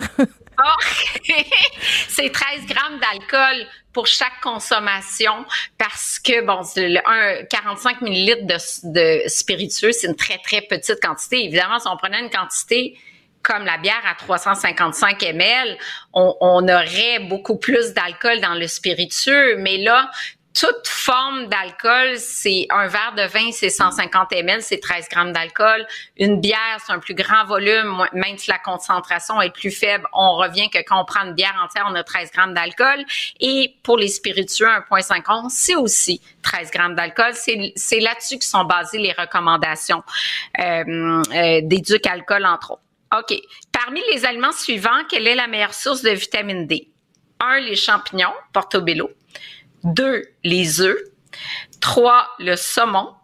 Quatre, le, le lait. euh, pour une portion standard d'une tasse. Le saumon, c'est 75 grammes. Et E, les sardines. J'hésite entre comme les quatre derniers de la liste, euh, les sardines. Tu as raison à hésiter dans les quatre derniers. C'est ça, les œufs ou les sardines? Les sardines? Les Bon, œufs? ben, finalement, c'est le saumon. Le saumon? À 206, ouais, 206 unités. Là, on est à 4, 4 erreurs sur 5. 206 unités euh, internationales de vitamine D pour 75 grammes versus la sardine 70, les œufs 58, le lait 103. Bon, Isabelle, il, reste- me reste du temps pour une question avant que je sois humiliée publiquement pour le reste de ma vie. OK, OK, attends une minute. Euh, OK, parmi les huiles suivantes, laquelle il faut éviter de faire cuire parce que qu'on fait cuire des, tu sais, on est mieux de les utiliser à froid dans les salades. A, l'huile d'arachide. Deux, l'huile de canola. Euh, C, l'huile de maïs. D, l'huile de lin. J'allais répondre l'huile d'olive, puis il n'est pas dans tes choix. Oui, mais il, il faut éviter pour la cuisson à très haute température le lin, le maïs, le canola ou l'arachide qu'on va utiliser plus en salade parce que le point de fumée est très bas. Donc, euh, laquelle on conseille pour euh, salade ou à froid, par exemple dans le yogourt, dans les smoothies, parce qu'on le fait cuire, euh, c'est très instable à la chaleur. On cette me souffle de la régie à l'oreille canola, mais j'aurais peut-être dit Non, de lin. C'est lin, c'est lin. Oui, c'est lin. J'ai- Ok, J'aimerais je ça vais avoir te mon bing, bing, bing. Bon, C'est ça, c'est. Isabelle, euh, Honnêtement, Marie, là, oui. je suis allée très difficile parce qu'il y a même des trucs que j'ai jamais dit, mais qui sont en lien avec des thèmes, mais que j'ai peut-être pas dit. Donc, c'était très difficile parce que je le sais à quel point tu aurais eu 10 sur 10 si j'étais vraiment avec des questions plus faciles. Donc là, j'ai corsé un petit peu le Mais non, mais questionnaire. c'est plate quand c'est des questions faciles. On veut être sorti de notre zone de confort. Mais là, euh, écoute, je vais aller me préparer pour le questionnaire de la semaine, de la semaine prochaine ou pas et me laisser surprendre et apprendre encore. C'est une belle façon ludique d'apprendre. Isabelle Huot, docteur en nutrition, merci beaucoup. Oui, merci.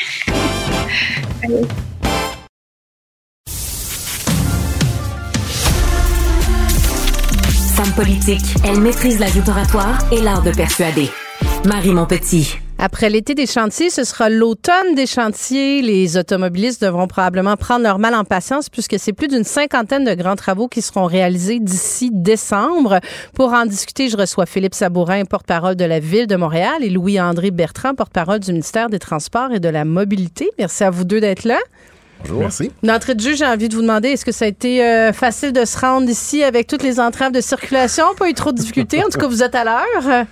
Moi, je suis en transport actif. Hein? Fait que transport Oui. actif collectif, c'est deux belles options pour se déplacer sans trop avoir d'entrave. Donc, euh, oui, un déplacement qui s'est bien passé. Moi, je suis euh, en transport. Comment tu les appelles, Louis-André? ATPN.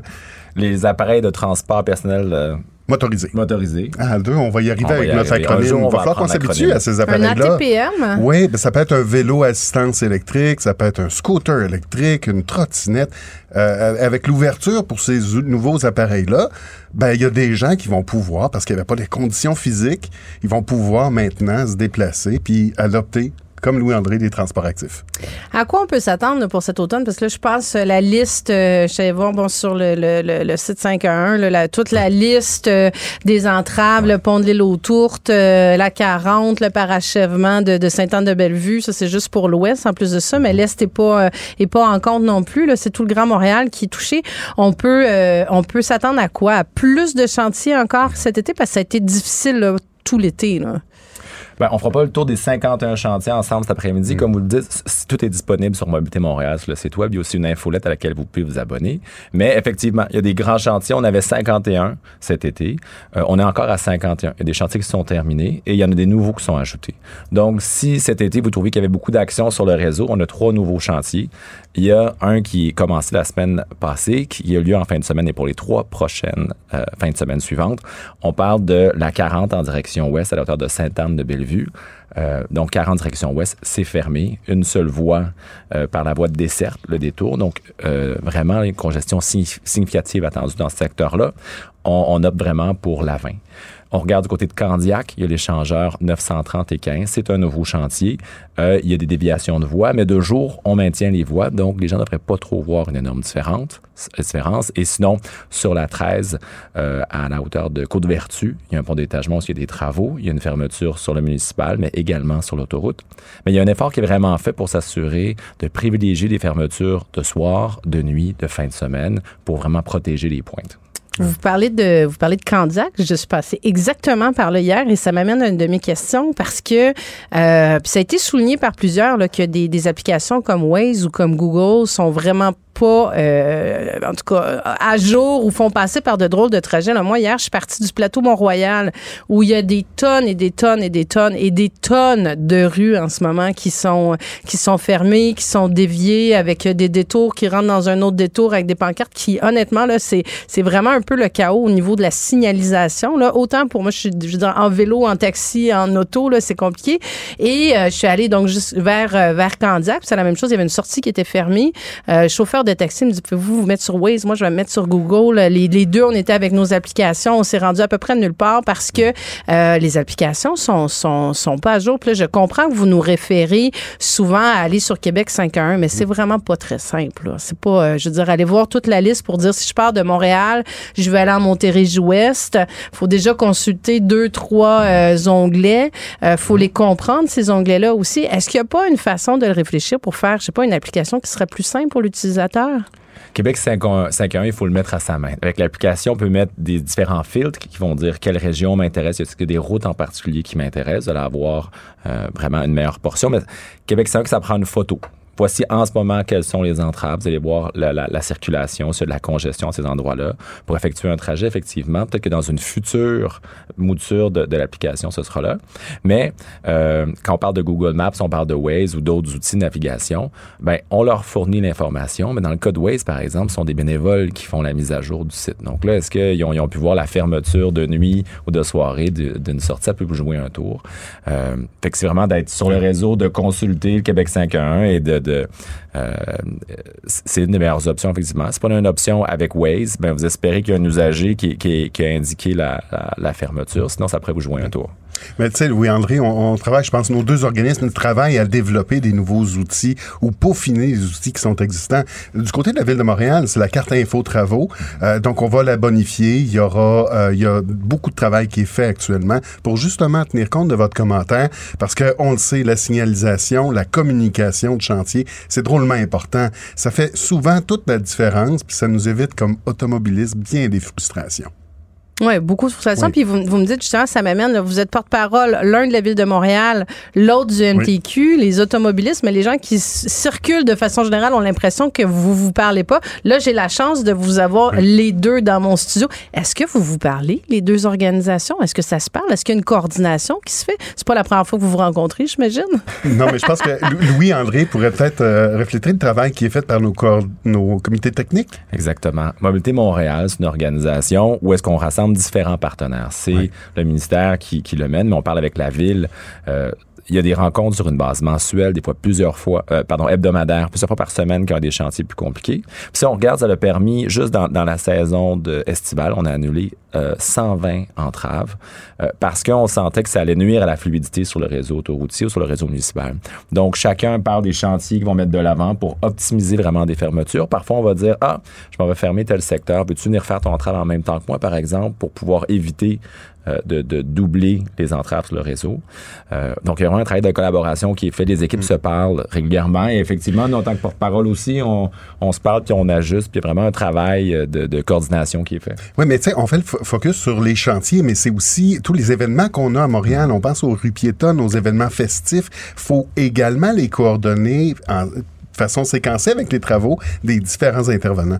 Donc, oui, comme citoyen, on fait pas la différence entre un, un cône et un autre, mais sur le terrain, on se coordonne, on se concerte, on se parle sur une base régulière. Mais comment, comment ça se fait qu'on se retrouve dans des, des, des situations, puis là, je vais, je vais parler vraiment de Montréal, puis je vais même oui. plus spécifique, là, le grand plateau Mont-Royal, parce que je passe là, euh, évidemment, régulièrement, j'y habite.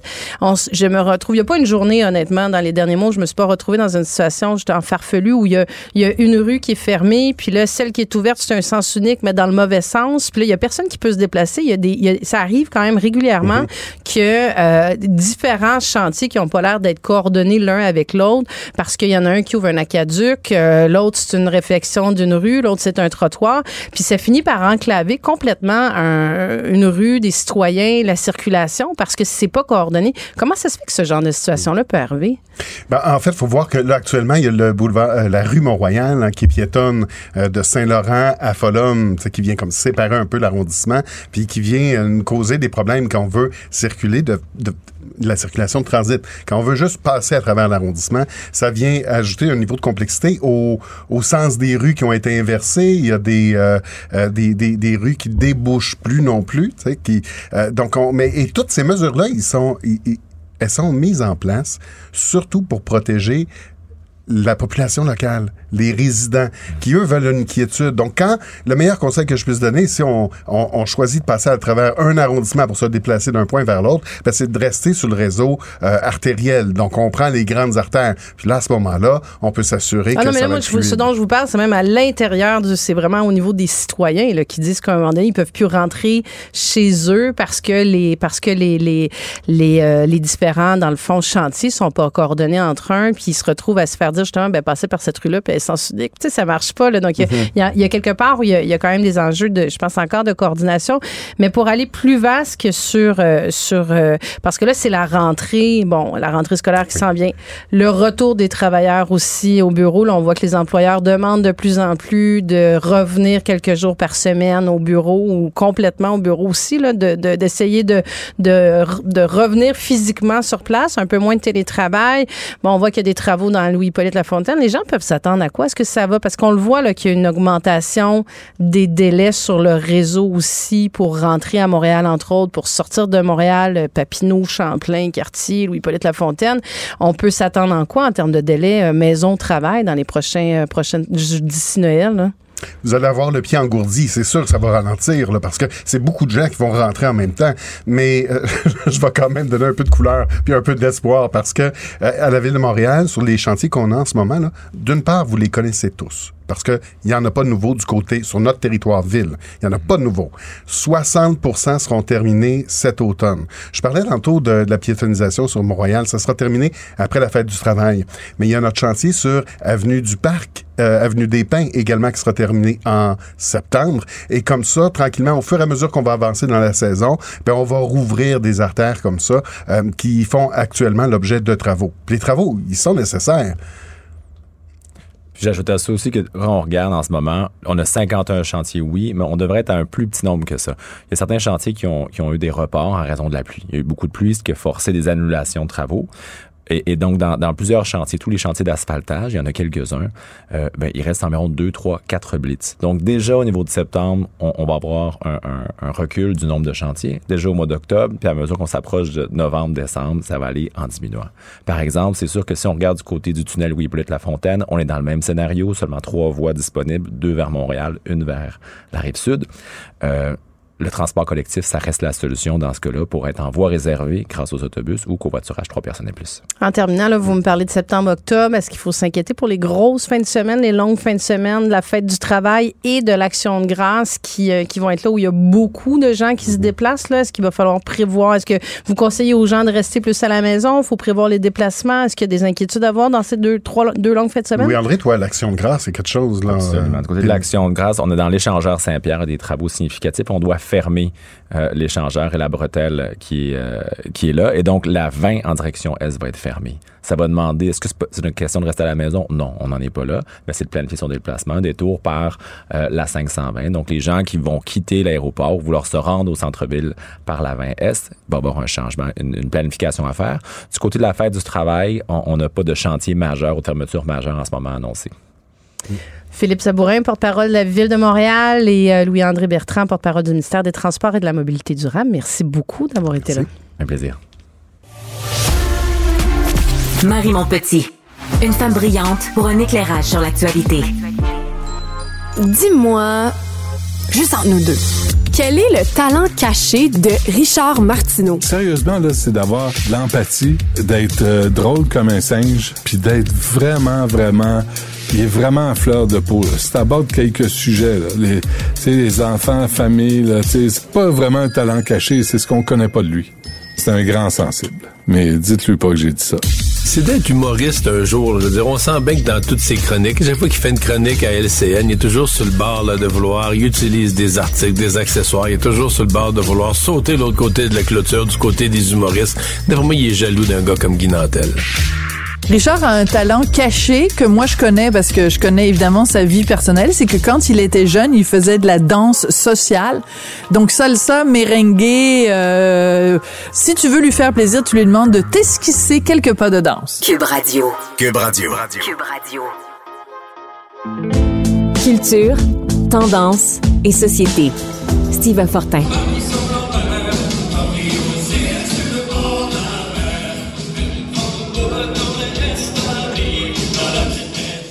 On commence avec quelque chose d'un petit peu plus léger aujourd'hui. Ce qu'on entend, c'est le spectacle du euh, groupe euh, fort populaire Sale Barbe. On en discute avec euh, Steve Fortin, chroniqueur. Salut.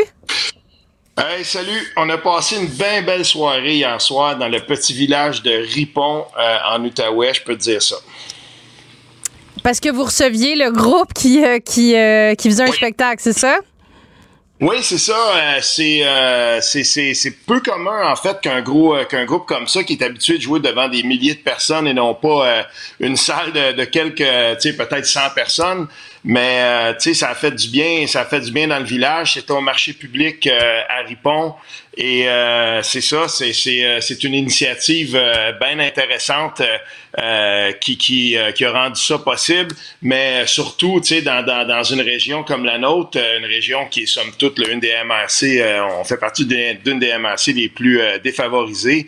un spectacle comme celui de Salbarbe, puis un groupe bien connu aussi dans notre région, le Diable à 5, un groupe de musique traditionnelle qui ont ouvert tout ça. Euh, ben bon, cette gang-là. Euh, ben, tu sais, c'est pas mal bien, mais je vais laisser Jean-Philippe Lavoie euh, de Sirius XM qui, ex qui, explique un peu c'est quoi le, le, le, spectacle, puis pourquoi ils font le spectacle aussi, parce qu'il y avait une mission cari caritative. Le concept des concerts intimes Sirius XM, c'est de faire vivre une expérience à tous les à tous les fans, les, les, gens qui sont là, mais en même temps, les 100% des recettes de la vente de billets pour un événement comme ça, on, on les remet normalement à un organisme qui a rapport à soit euh, l'achat d'instruments de musique, soit l'apprentissage de la musique, tout ça pour faire un peu évoluer la culture, le milieu, pour que les jeunes se développent dans de futurs artistes, tout, tout dans tout. Mm -hmm. Donc, euh, pour le show ici, puis les derniers concerts qu'on a fait, ça va directement au Camp Rock Montréal, euh, qui est un organisme, c'est des camps de jour pendant l'été à Montréal, qui sont pour encourager les filles, les jeunes non-binaires, trans et de genre non conforme à s'épanouir dans la musique. Très, très intéressant ce, cet angle-là. Euh, J'aime ça beaucoup, de voir que euh, une, grosse business comme ça s'implique euh, et finalement rendre possible un spectacle comme celui-là et qu'il redonne ensuite justement donc, dans un projet comme celui de Rock Montréal et les, les, les, jeunes qui vont qui vont être capables de, de, de profiter de ça. Puis c'est beau aussi dans le sens où ça rassemble la communauté derrière un show qu'on ne verrait pas habituellement. Puis euh, ben quand on sait en plus c'est pourquoi, ben tout le monde était très très content. Sur un autre sujet, Steve, ça s'anime du côté de la Oh. course au porte Parola de Québec euh, solidaire. C'est aujourd'hui que la, la campagne là, est officiellement lancée pour euh, la succession de Manon euh, Massé. Euh, puis l'élection va avoir lieu le 24 novembre. On a trois candidates sur la ligne de départ. Hein? Oui, puis euh, là aujourd'hui c'est la journée de Ruba Gazal. Euh, elle lance euh, elle lance sa plateforme. Euh, en gros là c'est quand même intéressant qu'on bon c'était déjà prévu c'est aujourd'hui qu'on lance ça. Ça permet à Québec solidaire de revenir un petit peu à l'avant-plan euh, et d'occuper un petit peu d'espace médiatique parce que euh, dernièrement, ça a été euh, pour des bonnes ou des moins bonnes raisons. On, a vu la CAQ puis le Parti québécois. Là, il y a eu le lancement de la candidate aussi du Parti libéral. Et là, Québec solidaire, donc, euh, revient avec sa course au porte-parole. Et euh, dans le cas de Ruba Gazal, pour ceux qui, euh, qui, qui, qui ont la, chance de voir sa plateforme, ben, tu sais, moi, je trouve qu'on est vraiment dans la gauche très, très classique. Peut-être qu'il y en a qui, dans son, dans sa plateforme, pour essayer de, de, de venir un petit peu euh, atténuer, la, la, la, si on veut, le, le, le manque de diversité, ben pas ben, d'équité, si on veut, euh, homme-femme dans le caucus. On, on- elle propose que les 12 prochaines euh, euh, circonscriptions prenables, entre guillemets, soient réservées à des femmes. Euh, cette obligation-là, je ne sais pas si ça va passer comme une lettre à la poche. Je ne sais pas s'il y a beaucoup de gens qui vont embarquer là-dedans, mais autrement, sinon, on est dans la gauche là, bien classique, dans les revendications habituelles de Québec solidaire. là. Y a on- elle révolutionne pas du tout, si on veut, la course par, euh, sa plateforme euh, que j'ai lue de, bout en bout. Ouais, non, moi aussi, je m'attendais à quelque chose de plus euh, euh, substantiel. C'est pas, c'est juste que c'est beaucoup de, c'est beaucoup de lieux communs. Euh, puis Voilà. je, je suis pas, à- effectivement, comme tu dis, à part le, le- la prise de position un petit peu plus euh, qui pourrait faire jaser sur euh, dire les 12 prochaines circonscriptions gagnables euh, vont être réservées exclusivement pour des candidates femmes. Puis euh, tu vois, je la recevais en entrevue tout à l'heure, puis elle me disait, ce sera pas des, c'est pas nécessairement des candidatures imposées. Ça pourrait être des investitures qui laissent la place aux militants de choisir, mais c'est des investitures réservées seulement à des femmes. Bon, ça, c'est sûr que ça risque de faire jaser.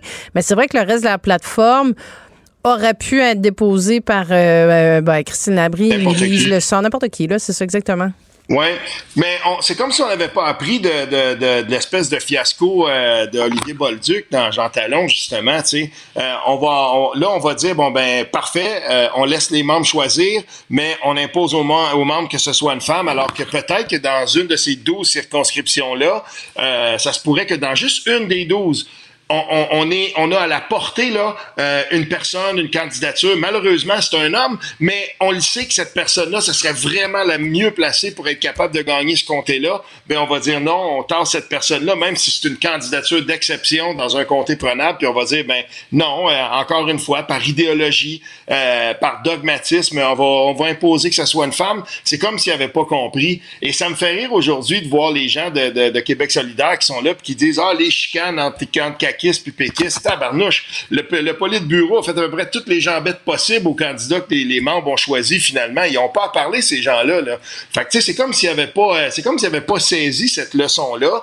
Je veux bien qu'on veut, qu'on veuille beaucoup beaucoup que ce soit des femmes, mais au final, dans un parti comme Québec solidaire qui se d'être le plus démocrate de la gang, ben, faudrait qu'on laisse quand même au bout du compte les membres décider. Et pour les membres, si cette question-là est primordiale, ils vont choisir des femmes. Ils et elles vont choisir des femmes. Ce qui va être, euh, je sais pas si, tu sais, si Québec solidaire comptait sur cette course-là pour faire parler d'eux puis aller chercher de la visibilité, mais finalement, ça se fait, ça risque de se faire grosso modo aussi en même temps que l'élection partielle qui va se faire dans Jean Talon. Euh, Peut-être qu'il y aura pas, euh, tu sais, bon, si, si, si ce qu'on entend, ce, ce, ce que j'entends se concrétise, ce serait peut-être une élection déclenchée la semaine prochaine, donc avant la rentrée parlementaire, puis l'élection partielle aurait lieu quelque part euh, au mois d'octobre. Bon, c'est sûr que le dans le cas de dans le cas de Québec solidaire, c'est à la à la fin novembre, mais ils iront peut-être pas chercher la lumière qu'ils souhaitaient, surtout que ça s'annonce pas pour euh, malgré ce qu'ils disent, là, ça s'annonce pas pour être une victoire dans Jean Talon. là.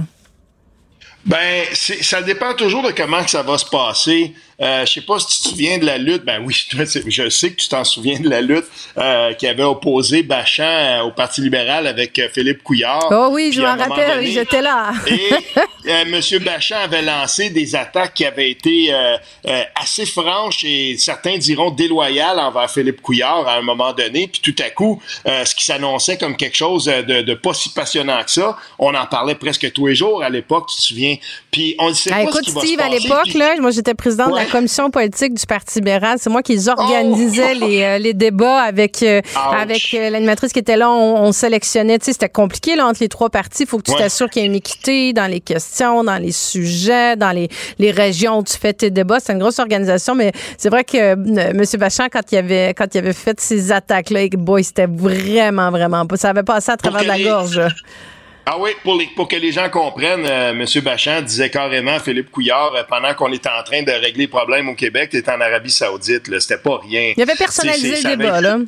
Ah oui, tout à fait, tout à fait. C'est- Puis dans un parti, euh, je veux dire, tiens, en fin de compte, Philippe Couillard a gagné. Puis euh, je veux dire, c'est pour M. Bachand, ça a été difficile après dans le parti. Euh, Je me souviens, mais genre, tu sais, j- je connais aussi des gens là, puis on me disait, mais c'est ça, c'était trop. Mais on ne sait pas ce qui va se passer avec Québec solidaire non plus, parce que c'est la première fois que les membres choisissent le porte-parole. Est-ce qu'à un moment donné, ça va devenir un petit peu plus piquant? Est-ce qu'il va y avoir un petit peu de piment là-dedans? On le sait pas. Et si c'est le cas, ben tout à coup, c'est peut-être, j'en doute, là, mais ça pourrait peut-être être la course euh, chez Québec solidaire, ce moment ça s'envenime, qui va pas, ça, ça fera pas de l'ombrage à, à- à la partielle de Jean Talon, là. Mais on va en parler, tu sais. Fait que Mais ça on pas comment ça va se passer. Ça fait quoi comme différence, Steve, tu sais, que ce soit, euh, je encore là, tu sais, pour Québec solidaire, là, qui bouge pas du tout, du tout, du tout dans les sondages, ni dans les quatre dernières années de mandat, ni pendant l'élection, ni après Ouais. l'élection. Tu sais, ils stagnent là, complètement, même ils régressent dans certains cas puisqu'ils ont perdu une circonscription. Ça vient changer quoi de remplacer euh, Manon Massé par, euh, par euh, une Émilise Le Santerien ou par une Christine Labrie ou par euh, une, une Rouba Gazal? Ça, ça leur donne-tu du oomph de plus? Ça vient-tu bouger vraiment l'aiguille de l'électorat? quand j'ai lu le- la plateforme de, de Ruba Gazal, je me suis dit, euh, parce qu'il y, y a une petite pointe là-dedans, là, au nationalisme identitaire de droite, tout ça, ça m'a rappelé sa, sa charge, mais vraiment, vraiment euh, déloyale, déplaisante envers le PQ quand elle avait fait sa longue entrevue avec les, les gens de Génération Oui, le blog, tu sais, où elle avait vraiment visé le PQ quasiment comme des gens d'extrême droite, racistes, tout ça. Ce discours-là, tant qu'on aura ce discours-là, on peut bien écrire dans toutes les plateformes du monde qu'on va aller vers les régions, tant qu'on va traiter les gens des régions pour qui, euh, par exemple, la laïcité, c'est important et pour qui euh, la loi 96, il y a un, haut fort, euh, un haut taux d'approbation, ben on n'aura pas compris ce qui fait en sorte que ce parti-là n'avance pas. Puis dans le parti, le, le- si on veut, le débat sur la laïcité, ça s'est soldé comment? On a expulsé Manu Militari, le collectif laïcité du parti, qui n'avait pourtant rien fait pour être expulsé, sinon que de défendre des idées. Puis tant, que ça va être comme ça dans ce parti-là, ben il va être confiné, euh, il va être confiné dans les zones où il est là, puis il progressera pas. Ça, ça vient aussi de gens qui sont dans le parti et qui en ont marre que ça soit comme ça. C'est des gens de gauche, mais on, est un peu tanné qu'il n'y ait pas de place pour un petit peu plus d'ouverture de ce côté-là, parce qu'il y a une frange du parti qui est tellement opposée à la loi 21, puis qui est tellement opposée à ces, tu sais, qui est tellement radicalisée sur les sur les questions ident- identitaires, mais d'un autre côté, que euh, ben finalement on est cantonné là, puis on n'avance pas. Puis on fera pas de, de, de gain en région en traitant le monde de raciste parce qu'ils sont pour la loi 96 ou pour la loi 21. Là. Ça va être à suivre étroitement, ça. Steve Fortin, chroniqueur, merci beaucoup pour ton analyse. Salut! Marie Montpetit. Une femme brillante pour un éclairage sur l'actualité. Cube Radio. En direct à LCN. 15 moment d'aller retrouver Marie Montpetit dans les studios de Cube. Bonjour Marie. Bonjour Marianne. On a tendance à parler pas mal des partiels parce que ça donne la température de l'eau pendant un mandat, mais euh, disons que celle-ci fait particulièrement couler beaucoup d'encre. Bon, après la chicane entre caquistes et, péquistes autour de la candidature de Pascal Paradis, les autres partis veulent aussi se mettre de l'avant. Euh, On va écouter ensemble Marc Tanguay qui a présenté sa candidate qui s'appelle Élise Havard-Bernier. de voir François Legault traiter Paul Saint-Pierre Plamondon et son candidat de menteur, de voir Paul Saint-Pierre Plamondon et son candidat traiter François Legault de menteur, je pense que les gens de Jean Talon, ils veulent pas entendre ça ce matin. Ils ont besoin d'entendre autre chose. des enjeux qui les touchent, encore une fois, sur le terrain, puis des propositions. Alors, on va pas embarquer là-dedans de cette chicane-là où la CAQ et le PQ se traitent de menteurs mutuellement. Nous, on sera positifs on va embarquer dans une campagne positive, on va proposer des solutions. Aujourd'hui, on ne parle pas d'un tunnel à 10 milliards, très clairement. Puis la position du Parti libéral a toujours été, euh, quand on regarde la dernière élection, très claire là-dessus. On n'en est pas là. Marie, bon, les libéraux, les solidaires, là, qui disent à peu près euh, la même chose, on ne veut pas entrer dans les chicanes et tout ça, on est euh, au-dessus de ça. Est-ce qu'ils ont la bonne ligne, selon toi? Mais les deux, effectivement, sont un peu dans les mêmes. On entendait Gabriel Nadeau-Dubois aussi, hein, qui faisait un point de presse aujourd'hui dans Jean Talon, qui lui parlait de, de lançage de boîtes, euh, donc des campagnes, tu sais, mm. sont, sont un peu dans le même discours. C'est sûr que là, ces deux partis-là sont complètement absents là, depuis euh, deux jours dans, le, dans, dans toutes les discussions, dans, dans toutes les chroniques, les analyses qui sont faites. Donc, c'est deux partis qui mm. cherchent de la lumière, qui essayent d'exister, qui sont aussi dans les intentions de vote, euh, les sondages qui ont été faits dans, dans la qui sont très, très loin derrière. Hein. C'est un coude à coude en ce moment entre le PQ qui a un petit peu d'avance sur la coalition Avenir Québec et loin derrière, on retrouve Québec solidaire et le Parti libéral du Québec. Si tu me permets, Marianne, par rapport aux commentaires qui ont été faits par Marc Tanguay, ce qui est un peu particulier, c'est qu'il dit les électeurs n'ont pas envie d'assister à des chicanes, ils veulent qu'on leur parle de leurs préoccupations, ils veulent qu'on leur parle de, de ce qui est important pour eux, mais la candidate qui l'a présentée était incapable de se prononcer sur le troisième euh, elle est venue dire, ben écoutez, euh, je, ne me prononcerai pas là-dessus. C'est aux électeurs de Jean Talon de se prononcer alors qu'elle souhaite les représenter à l'Assemblée nationale. Elle souhaite devenir ben leur députée. C'est un peu particulier. Donc, c'est comme si elle avait... Elle, elle s'assoyait entre deux chaises. Quand on s'assoit entre deux chaises, Marianne, comme tu sais, généralement, on tombe un peu entre les deux.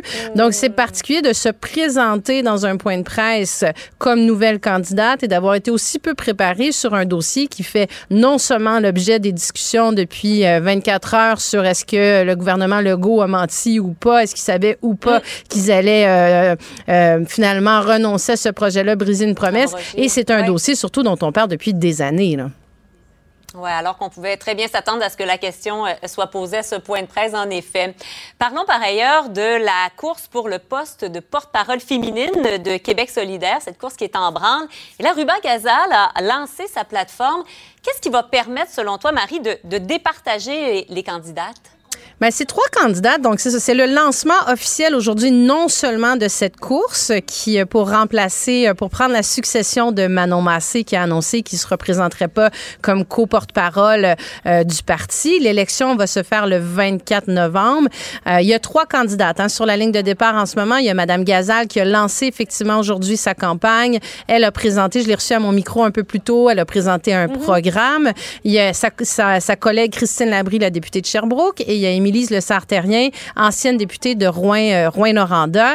Euh, Madame Gazal arrive avec des propositions, notamment, elle a trois axes. Elle parle d'indépendance et euh, aussi de, de, parité au niveau du caucus. Donc, elle souhaite que les 12 prochains postes, 12 prochaines circonscriptions qui pourraient être gagnables dans une élection par Québec solidaire soient réservées exclusivement pour des candidates féminines. Là, on se rappellera tout le chaos qu'il y a eu autour de l'investiture d'Olivier Bolduc, justement, dans, dans la partielle de Jean Talon, où le parti souhaitait que ce soit une candidate féminine, où finalement les militants ont décidé euh, de, de d'élire Monsieur Bolduc, donc de pas suivre les recommandations qui étaient faites ni par le parti ni par les trois candidates au co-porte-parole. Donc elle, elle revient à la charge.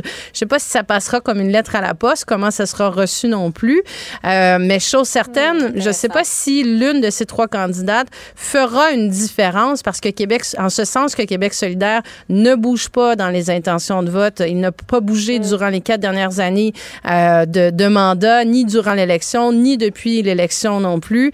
Ils ont vraiment des difficultés à aller chercher l'appui de la population. Il faudra voir si ces candidates-là pourront faire une différence. Merci, Marie. Merci, Marianne. Bonne fin de semaine à toi. À toi aussi.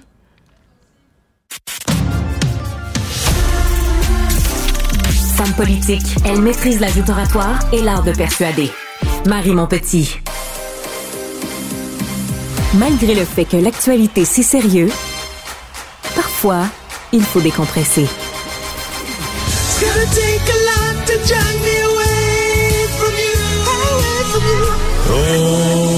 Canada,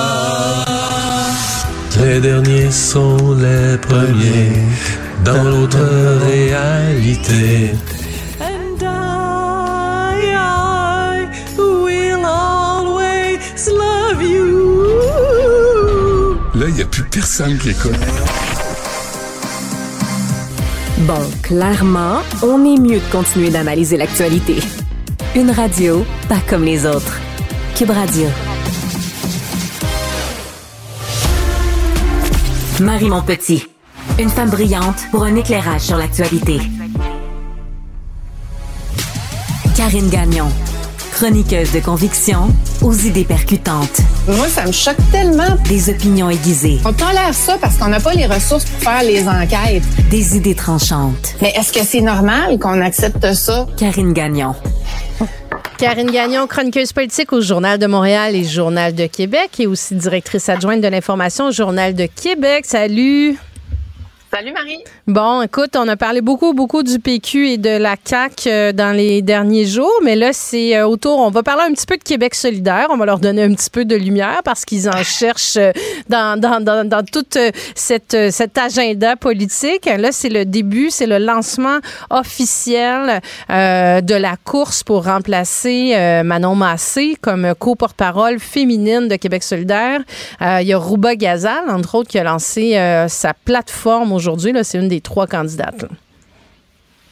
Oui, exact. Il a lancé sa plateforme et tu as raison de dire que euh, Québec solidaire, en tout cas, si si euh, si ils cherchent pas de lumière, ils en ont besoin là clairement. euh, en tout cas pour ce qui est de l'élection partielle dans Jean Talon, parce qu'à date, euh, comme je le disais hier, ils sont vraiment pas euh, présents, ils sont pas dans la course. Alors là, on essaie de mettre de l'avant le candidat qui est Olivier Bolduc.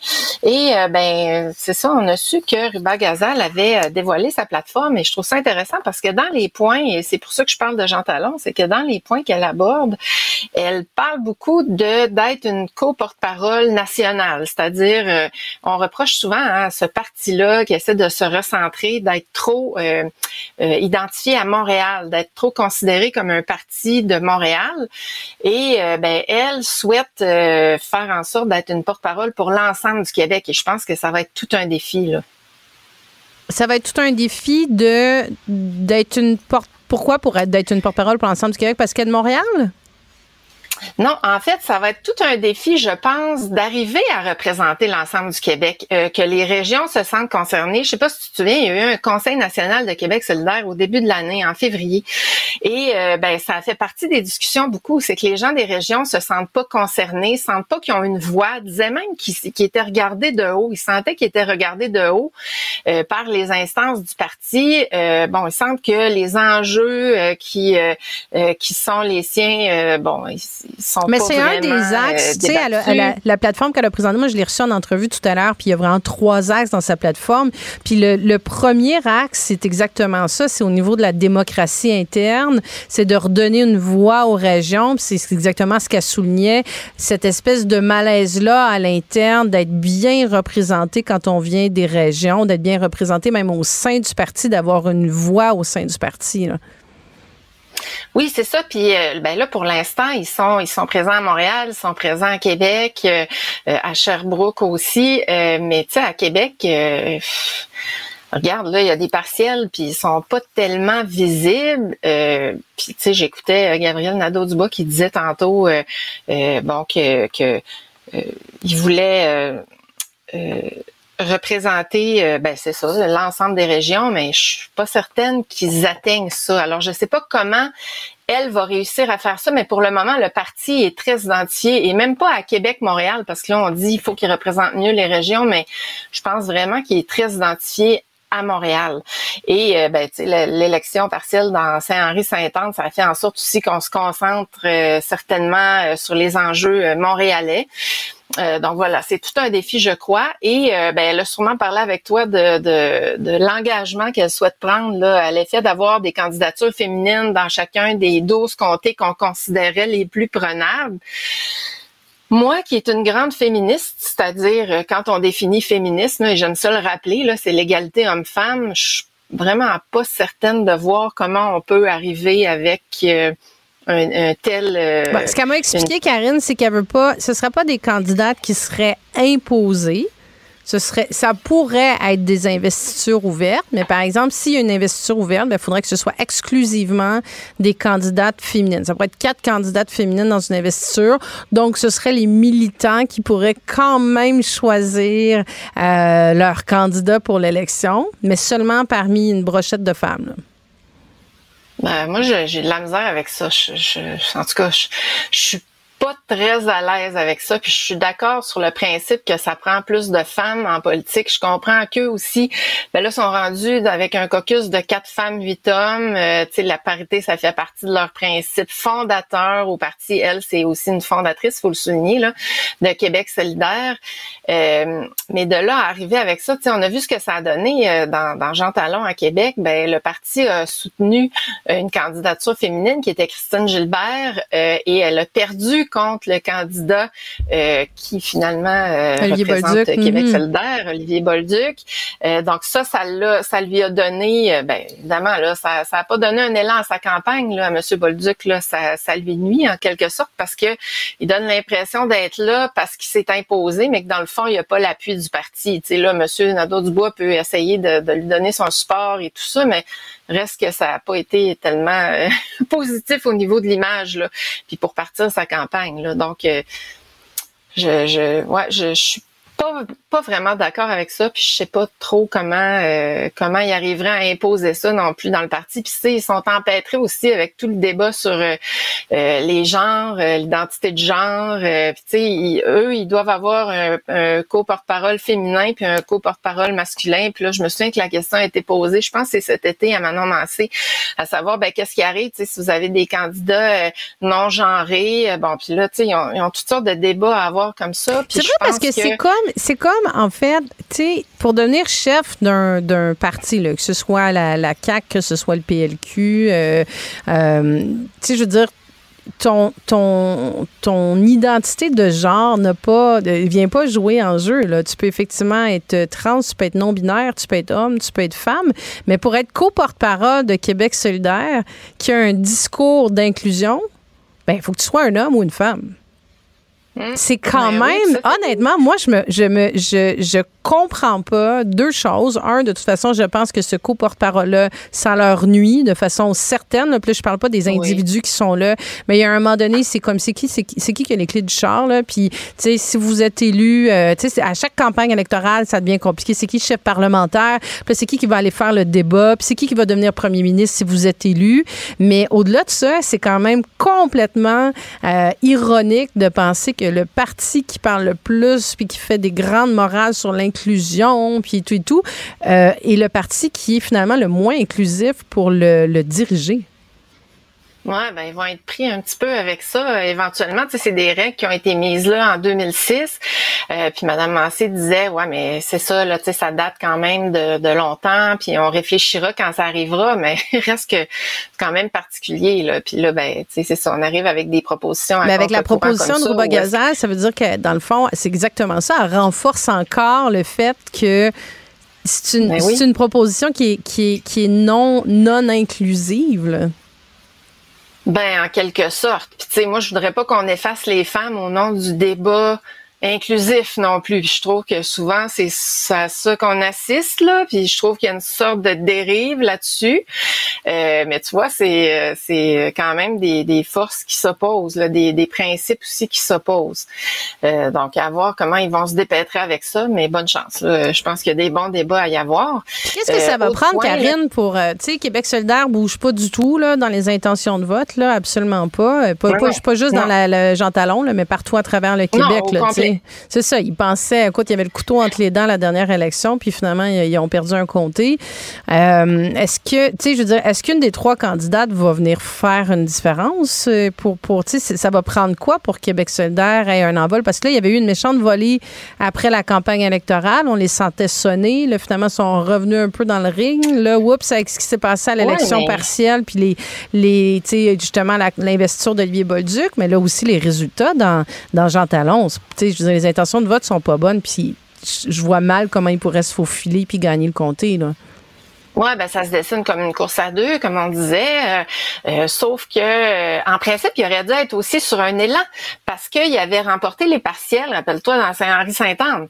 Donc, on devrait pas être dans un état où euh, où on, on cherche, où on essaie d'avoir l'attention, où on n'y parvient pas. Mais tu sais, ils vivent actuellement la, la difficulté de, de tout parti qui est un peu plus à l'extrême, dans leur cas à, à gauche, là, d'essayer de se recentrer pour euh, pour viser plus. Puis là, tu sais, je voyais que Mme Gazal veut faire rayonner davantage l'indépendance. Ça aussi, là, tu sais, on a l'impression qu'on sait plus est-ce que c'est un parti indépendantiste ou c'en est pas un. Je rappelle encore là que au dernier Conseil national, la proposition pour ramener l'indépendance à l'avant-plan, ça avait été rejeté. Alors, tu vois, il y a comme un manque d'unité. On cherche. Puis le fait de ne pas avoir de chef, moi, je pense que ça contribue certainement au fait qu'on se cherche puis qu'on on sait pas trop où est-ce qu'on s'en va. Là. Je pense que c'est quelque chose qui est nécessaire euh, dans un dans un parti politique. Là. Puis euh, bon, je pense que tu sais, elle, elle parle aussi, Madame Gazal, de revoir toute la, la, la, la structure, la- les stratégies, tout ça. Puis je pense qu'il y aurait tout un ménage à faire là-dedans là, par rapport à, à leur fondation. Là, ça fait quand même plusieurs années. Donc, il y aurait toute une réflexion, des modifications à faire là-dessus. Alors, ils ont beaucoup de travail, puis ça, ben, ça, ça fait pas en sorte qu'ils peuvent se concentrer euh, pour avoir plus de visibilité. Hein. On est dans la poutine interne, là, beaucoup. Non, non, ils ont beaucoup de travail. Puis c'est comme s'il y avait eu une montée, une montée, une montée, une montée. Puis là, tout l'enjeu de, bon, ce qui s'est passé avec Option nationale aussi, puis sur l'indépendance, on est-tu indépendantiste ou on l'est pas? On est-tu pour le projet de loi 21 ou on l'est pas? Puis c'est comme si on est dans une espèce de passage à vide un peu. Puis c'est vrai que c'est les structures, entre autres, qui viennent, tu sais, qui pourraient peut-être être la solution pour alléger tout ça. Mais j'ai l'impression que ce passage à vide-là va peut-être se continuer encore euh, un petit bout de temps. Puis euh, on va pouvoir le voir aussi avec euh, la partielle dans Jean Talon. Karine Gagnon, chroniqueuse politique au Journal de Montréal et au Journal de Québec et aussi directrice adjointe de l'information au Journal de Québec. Merci beaucoup. Merci, Marie. Marie Montpetit. Une feuille de route impressionnante. Un curriculum vitae aussi long que le pont de la Confédération. Le Festival de la poutine de Drummondville se déroule du 24 au 26 août. Notre euh, journaliste à la recherche, Marianne Bessette, est allée y faire un tour. Allô, Marianne? Allô, Marie? Ben oui. T'es-tu bourrée à la face? Ben, légèrement. Et là, j'y retourne ce soir et probablement demain également. Euh, mais je vais te parler de mon expérience d'hier parce que euh, hier, bon, c'était le début de la 16e édition du Festival de la Poutine. C'était ma première expérience en tant que festivalière de poutine. J'avais jamais mis les pieds au festival et là, j'avais comme pas trop d'attentes. Je savais pas du tout à quoi m'attendre en termes de site, de poutine, de spectacles et d'activités aussi qu'on peut faire sur le site. Donc, première chose à dire, est-ce que tu es déjà allé, toi? Non, Non? je- non, mais je sens, j'écoute, tu commences juste à en parler puis j'ai déjà le goût d'y aller. T'as déjà faim. ben écoute, première chose à dire, il y a du monde. Ça, il y a des gens au centimètre carré. C'est quand même un petit site pour les gens du coin. C'est derrière le centre Marcel Dionne. Et sur le site, il y a du stock. C'est rempli. Bien évidemment, l'attraction principale, c'est la poutine. Donc, il y a beaucoup, beaucoup de camions de rue de poutine. Je suis allée euh, voir sur le site du festival et on parle de 10 poutiniers qui sont répartis un peu partout sur le site. Et quand je te parlais qu'il y avait du monde tantôt, là, je te dirais qu'avant les spectacles, la foule est en file pour les différentes poutines qu'on peut goûter. Et moi, je me suis laissée tenter. Écoute, ça, c'est la grande question. Par où on commence? Où on va? Quelle poutine on va Oui, manger? parce que tu, sais, tu peux pas en manger huit dans ta soirée non plus. Ben non, Donc, y a-t-il ça. une stratégie à y avoir? Mais il faut quand même y aller avec modération aussi, là, surtout si tu y vas les trois jours du festival. Il y a beaucoup de choix. Puis j'étais en compagnie de Charlotte Duquette, qui est aussi journaliste à la recherche ici à Cube. Et notre stratégie, c'était d'aller où la file, c'était la moins longue. Honnêtement, euh, après avoir fait le tour du site, je te confirme qu'il n'y a aucune file qui est pas longue. OK, elles sont longues, longues. Là. Ouais, on parle de même- comme long. mais J'ai été quand même très surprise parce que je m'attendais à attendre au moins une heure. Finalement, j'ai attendu peut-être en bas de 30 minutes, 30, entre 30 et 45 minutes le temps de commander, de recevoir ma poutine. Ça fait quand même long pour manger une poutine. Ouais, mais- faut pas que faut pas que tu aies trop faim, mais en même temps, je pense que c'est ben, c'est l'attraction principale. Donc euh, c'est sûr que les gens ils s'attendent à attendre juste, juste- justement pour Ben, c'est ça que tu t'en vas faire là, ben, exact, ça. Mhm. exact. Donc on est allé pour un camion de rue qui était très attrayant euh, visuellement, on s'est greffé à la file, puis on attendait attendu pour les poutines du Chef Will. Donc, c'est un food truck qui est orange vers le fond du site, si jamais tu y vas, Marie. Ma- malgré que c'est complet, là, donc euh, pour les deux prochaines journées, je suis vraiment désolée de dire ça. euh. Ah, faut acheter des, Oui, euh, faut, faut acheter avoir des acheté des billets à l'avance. Exactement, parce qu'il n'y a pas juste des poutines, il y a des euh, spectacles aussi, puis euh, c'est complet là, pour ce soir et demain. Euh, et là, bon, on a pris la poutine mac and cheese avec poulet frit. Et l'autre, c'était la Mac Attack. Donc, c'était inspiré du Big Mac avec la laitue, des tomates, du bœuf haché, puis une petite sauce euh, vraiment qui était très, très, très délicieuse sur le dessus. Oui, il y a la sauce à poutine, mais en avait une de plus là, sur le dessus qui ajoutait vraiment une belle touche de saveur.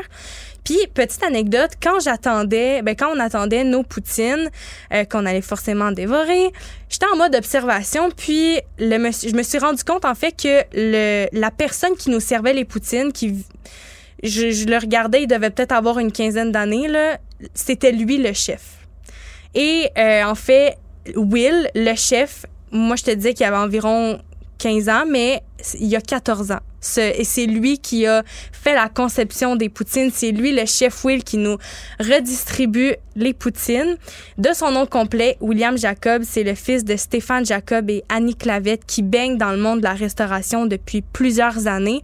Donc, c'est vraiment une histoire de famille. Puis, je me suis entretenue avec la mère de William. Je l'ai appelée tout à l'heure. Elle me racontait un peu d'où ça venait. On peut écouter un extrait. Qui me rend le plus fier, c'est quand ils travaillent avec nos employés. Puis pas l'année passée, mais l'autre année d'avant, j'ai un de mes employés qui s'était blessé. Puis on a dû demander à William de nous aider un peu plus. Il a vraiment embarqué. Puis là, euh, il a pris un de nos cuisiniers qui est venu remplacer. Puis il a dit, OK, regarde, je vais te montrer. On va faire un sample de chaque poutine. Puis là, je vais te montrer comment on les fait. Puis là, toutes les poutines, tu vas les faire comme ça. Puis il a vraiment pris le lead du camion avec les employés qu'il y avait dans le camion, même si c'était des gens qui étaient beaucoup plus vieux que lui, puis qui avaient déjà de l'expérience en cuisine. Il y a une passion aussi. Donc, la situation qu'elle me racontait, William avait seulement 12 ans. L'année dernière, il avait 13 ans et c'est à ce moment-là qu'il est devenu le plus jeune poutinier du Festival de la Poutine. Aujourd'hui, à 14 ans, il en est à sa deuxième édition du festival en tant Mais que il est chef, il est chef, il improvise ou il Ben, est chef, il- c'est une passion, la cuisine. Ben, c'est une puis, passion, euh, il baigne là-dedans également. C'est sûr que là, bon, il y a 14 ans, il n'y a pas de, de cours en cuisine, mais le fait d'avoir baigné là-dedans toute sa vie, bien évidemment, il a fait des petites recherches aussi pour aller faire euh, des créations. Mais toutes les poutines sont des créations de lui. Puis il y a même un des employés qui travaillait avec William la journée, euh, la journée où sa mère nous racontait plus tôt, qui est allé voir Madame Clavette puis qui a dit, lui, là, ça va être un chef. Puis tu le vois, il a du leadership, il veut bien faire les choses, il a une passion aussi. Puis son développement de la passion, c'est pas juste je veux faire à manger, ça va plus loin que ça. Ça va dans les petits détails, les épices, le goût. Il travaille sur ses propres recettes. C'est lui qui a fait la préparation aussi des ingrédients pour les trois jours de festival. Sa mère, elle me disait, moi, j'étais même pas là. C'est lui qui a fait tout de A à Z.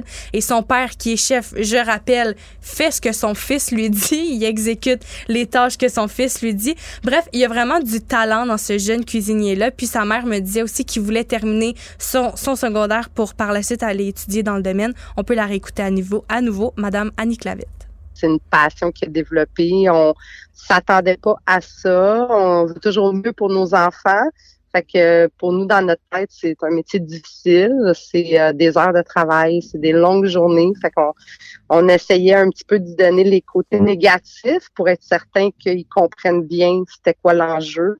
Mais euh, nous dit tout le temps, ben non, mais vous comprenez pas, moi je suis un chef. là. Fait que il veut faire son école secondaire, puis après ça, il veut faire un cours en cuisine, puis après il veut faire des stages en Asie, puis en Europe, puis euh, en Amérique du Sud, puis vraiment, il, est là-dedans. Là. C'est, c'est une passion. Là. Je, je peux pas rien dire d'autre. Là.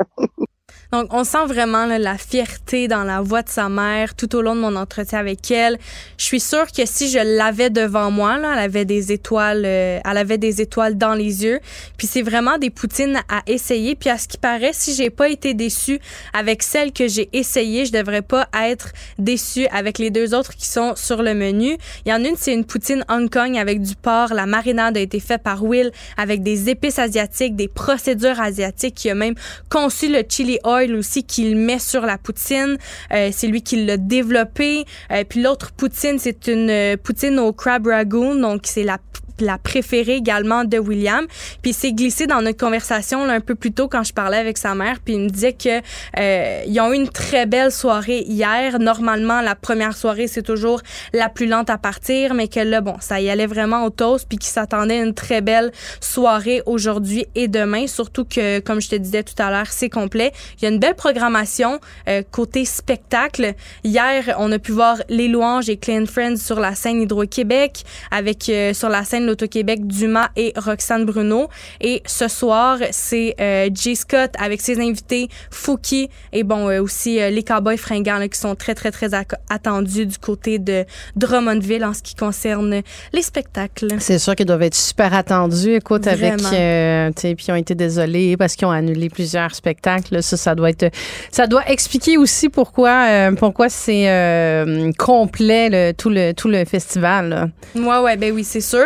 Puis ils ont confirmé leur présence un peu plus tôt cette semaine euh, parce que bon, il y en avait qui étaient peut-être un peu inquiets, comme quoi ils allaient peut-être pas pouvoir se présenter, mais non, ils ont confirmé. On va être au festival de la poutine Drummondville samedi.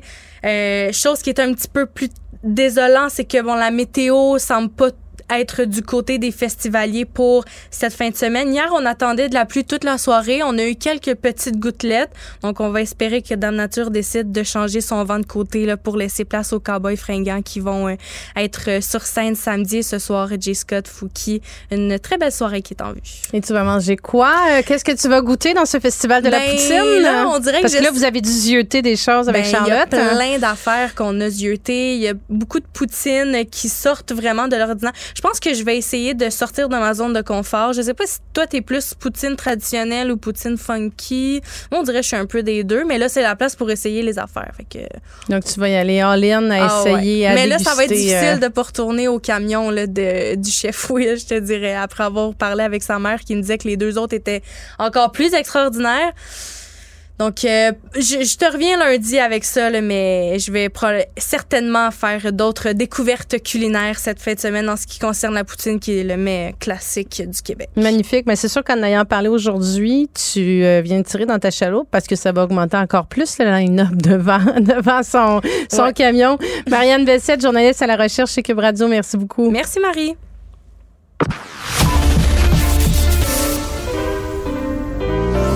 Pour devenir une bonne pianiste, il faut être patiente et appliquée. Marie Montpetit, de la musique aux oreilles.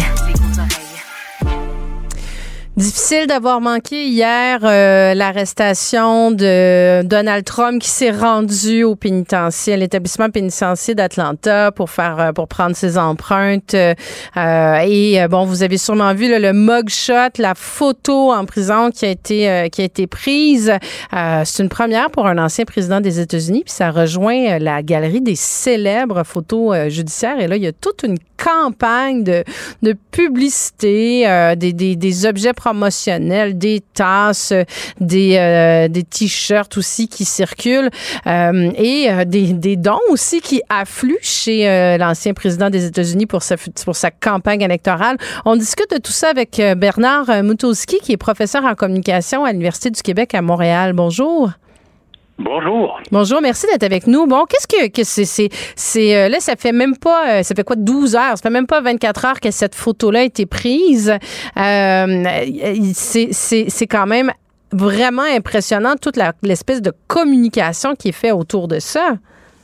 Oui, c'est vrai, la machine euh, devrait être, comme on dit, sur les sur les blocs de départ, prête à partir aussitôt que la photo était disponible. Je pense que C'est une photo qui est payante là, pour M. Trump. hein? Ben, c'est- disons que ça lui permet de faire la manchette beaucoup, d'attirer beaucoup l'attention. Euh, donc pour sa notoriété, et je pense que c'est quelqu'un qui aime bien être dans les- devant les caméras, c'est payant. Maintenant, politiquement, je suis pas convaincu que euh, ça va autant euh, mobiliser euh, ou en tout cas aller toucher des, des quelques Américains qui sont encore un peu indécis. On voit que ceux qui sont vraiment derrière lui, ça va euh, ça va les exciter encore plus. Ça leur donne des outils pour euh, se promener, se faire voir. Mais je sais pas politiquement si ça va vraiment euh, permettre de passer à travers ce procès-là sans, sans trop de dommages. Hmm. Puis comme, comme, comme spécialiste en communication, comment vous l'interprétez? Parce que ce serait c'est difficile de croire que c'est une photo complètement spontanée. Il savait qu'il allait là, il savait que cette photo-là allait être prise. Est-ce que est-ce qu'on peut penser que M. Trump s'est pratiqué devant le miroir pour avoir cette espèce de côté-là un peu à la fois agressif et sûr de lui, mais à la fois inquiet aussi? Est-ce que c'est une posture qui a été euh, c'est ça, pratiquée devant le miroir? Là? Sûrement travailler euh, avec quelques personnes autour qui, qui lui donnaient des conseils. Moi, elle m'a fait penser à la photo, vous savez, l'oncle Sam là, qui pointe du doigt puis qui dit euh, J'ai besoin de vous. J'ai besoin de vous. Euh, un peu la même attitude, les sourcils froncés, donc euh, on est fâché mais aussi un peu inquiet. La bouche pas du côté du sourire, mais plutôt de, de l'autre côté. Euh, donc, effectivement, c'est qu'on a affaire à quelqu'un qui est très habile devant les caméras, qui sait quelle attitude, quel air prendre. Euh, donc, ça a été préparé et sans doute que la photo a été retravaillée aussi euh, après pour. Euh, là, j'ai pas pu l'analyser en Ben, profondeur. on mais- voit, on voit que le, le sur ces photos-là de, de, de mugshot, normalement, de ces photos, il y a un logo euh, officiel de la prison là qu'on retrouve. euh, Si, si on n'importe quelle photo, on voit qu'il y a un logo en haut à gauche normalement. Et là, ça a été enlevé dans la photo qui est utilisée par par Donald Trump, la photo qui circule. Pourquoi Pourquoi vous pensez que ça a été fait? Est-ce que c'est pour pour l'effet? Ah ben oui, ça devient une affiche plutôt que d'être euh, la recherche d'un criminel en éliminant le, je pense que le logo celui du, bureau du shérif. Euh, vous savez, ça fait comme les affiches le, récompense qui va trouver ce criminel. En enlevant ça, ben là, il n'y a plus aucune signification euh, policière ou criminelle derrière la photo. Ça devient une affiche comme on pourrait le faire en campagne électorale avec quelqu'un qui n'est pas de bonne humeur, mais il n'est pas de bonne humeur parce que il pense que euh, le- M. Biden est en train de- de- d'enfoncer l'Amérique dans le trou. Hmm. Puis est-ce que ça devient un instrument euh, politique dans le fond cette photo-là parce que quand il l'a publié sur euh, sur ses réseaux sociaux sur, euh, sur j'allais dire sur Twitter on va s'habituer sur X euh, entre autres où il met euh, euh, que c'est une que cette photo-là que l'arrestation que tout tout le débat judiciaire il joue beaucoup la victime aussi. Il dit que c'est une interférence dans l'élection il dit never surrender on se laissera pas on se laissera pas faire on se laissera pas. Donc il, il- c'est un message aussi qu'il qu'il appelle est-ce que donc c'est comme s'il est en train de se battre contre le système Euh, est-ce que donc la photo devient devient un instrument qui, mobilise qui engage ses électeurs? Moi, ce que je comprends, c'est que son l'objectif principal, puis les mots qui sont sur la photo ont sûrement été soigneusement sous-pesés par les avocats qui préparent la défense dans ce procès-là et dans d'autres. Euh, c'est vraiment pour tenter d'influencer les décideurs, euh, au moins juridiques, de reculer la date du procès. Parce qu'on on dit interférence électorale, on fait vraiment l'association entre le procès et la, la, la campagne présidentielle dans laquelle euh, on s'achemine. Et ce qu'on comprend, c'est que le juge euh, voudrait procéder rapidement avant la campagne électorale. Du côté de M. Trump, les déclarations qui ont été faites, c'était que ça devrait être fait après, qui effectivement change complètement le portrait. Donc je pense que politiquement, l'enjeu pour lequel on est euh, en train de se battre aujourd'hui et que cette campagne-là tente d'influencer, c'est vraiment l'enjeu de la date et de la tenue du procès. donc c'est une forme de Bon, C'est une pression. C'est ça, j'allais dire menace, le mot est peut-être fort, mais de pression ou de message qui est envoyé euh, pour, pour dire voici, euh, voici les cartes qu'on pourrait mettre sur table ou l'argumentaire de dire qu'il y a une interférence euh, dans ma liberté de candidat de faire ma campagne. là. Oui, puis en plus, il a quand même été averti par le tribunal de faire attention aux déclarations qu'il faisait et qu'il n'y ait rien qui puisse euh, interférer avec le processus judiciaire. Donc le corridor dans lequel il peut intervenir et ce qu'il peut critiquer euh, est quand même assez étroit. Donc là, en choisissant de, miser sur la date et l'interférence avec la campagne électorale, il met pas en évidence qu'il est pas coupable, même s'il le dit un peu plus loin. Mais ce qu'il met en évidence, c'est que cette accusation, cette photo vient euh, troubler le, le- le processus démocratique. Hum, Puis comment vous, c'est ça, ça vient. Il continue de jouer justement, c'est ça la carte de, de la persécution, de, de, de la victime. Euh, en- encore là, en termes de communication, c'est payant ça pour lui? Ben, ça a été payant parce que ça lui a permis de se construire une base, mais comme tout extré- extrémisme, euh, il vient un moment où vous avez besoin d'aller chercher des gens qui sont un peu plus euh, dans le centre et qui, eux, sont moins sensibles à, cette exagération. Donc, euh, ça, c'est le, le, le défi. J'ai l'impression que pour l'instant, il n'y a rien de plus qui s'ajoute que tout ce qu'on a raconté, tout ce qui s'est passé. Euh, et ça n'aura pas vraiment d'influence sur le déroulement du procès que sans doute des millions de personnes vont, vont regarder. Hum. Puis encore là au niveau de parce que bon le, le- le procès lui coûte extrêmement cher. Euh, il y a sa campagne électorale de l'autre côté. Est-ce que euh, justement tout, tout toute cette est-ce que c'est une stratégie de communication? Encore là pour euh, d'utiliser la photo Bon vous me dites qu'il y a une forme de pression aussi euh, pour retarder peut-être le procès, mais est-ce que c'est une façon aussi d'aller chercher euh, d'aller stimuler les, les les apports de dons chez les électeurs? Tout à fait, parce que les trois, il y a, il y a- il y a trois lignes. hein.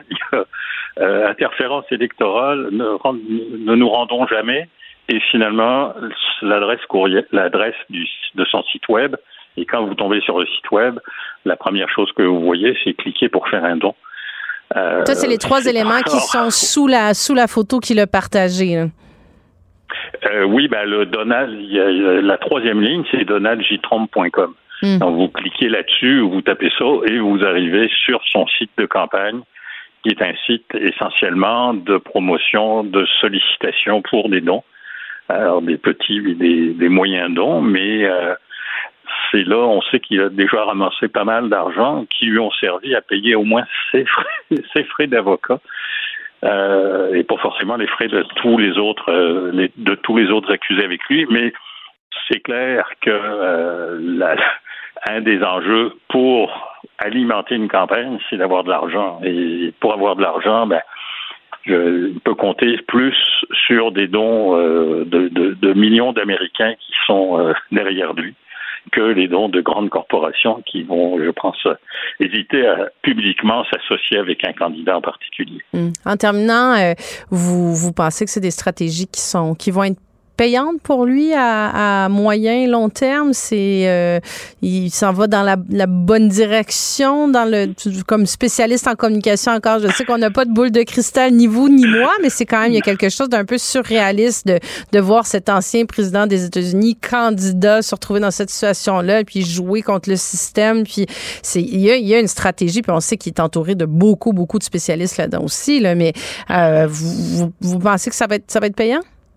Ben, Donald Trump a toujours fait le contraire de ce qu'on recommande dans- le livre et dans les manuels. Et ça lui a servi. Euh, maintenant, je peux bien dire que là, je suis pas sûr. mais, euh, il est peut-être. mais il a donné tort souvent aux experts c'est ce que vous me dites c'est ça? Mais, mais au moins, je vous dirais que au moins c'est intéressant, c'est dis- distrayant, c'est peut-être pas le mot, mais c'est un spectacle fascinant pour voir euh, comment il développe des stratégies, comment il réussit à être agressif et à sortir des, des- des sentiers battus pour attirer l'attention et euh, continuer à construire le personnage qui finalement il a un peu toujours construit dans sa vie. Hmm. Bernard euh, Motulski, je le rappelle, vous êtes professeur en communication à l'Université du Québec à Montréal. Merci énormément d'avoir pris le temps de venir en discuter avec moi. Je vous en prie, bonne journée. Et c'est ce qui conclut notre épisode d'aujourd'hui. Je vous remercie euh, d'avoir été à l'écoute et je vous dis à très bientôt. Cube Radio.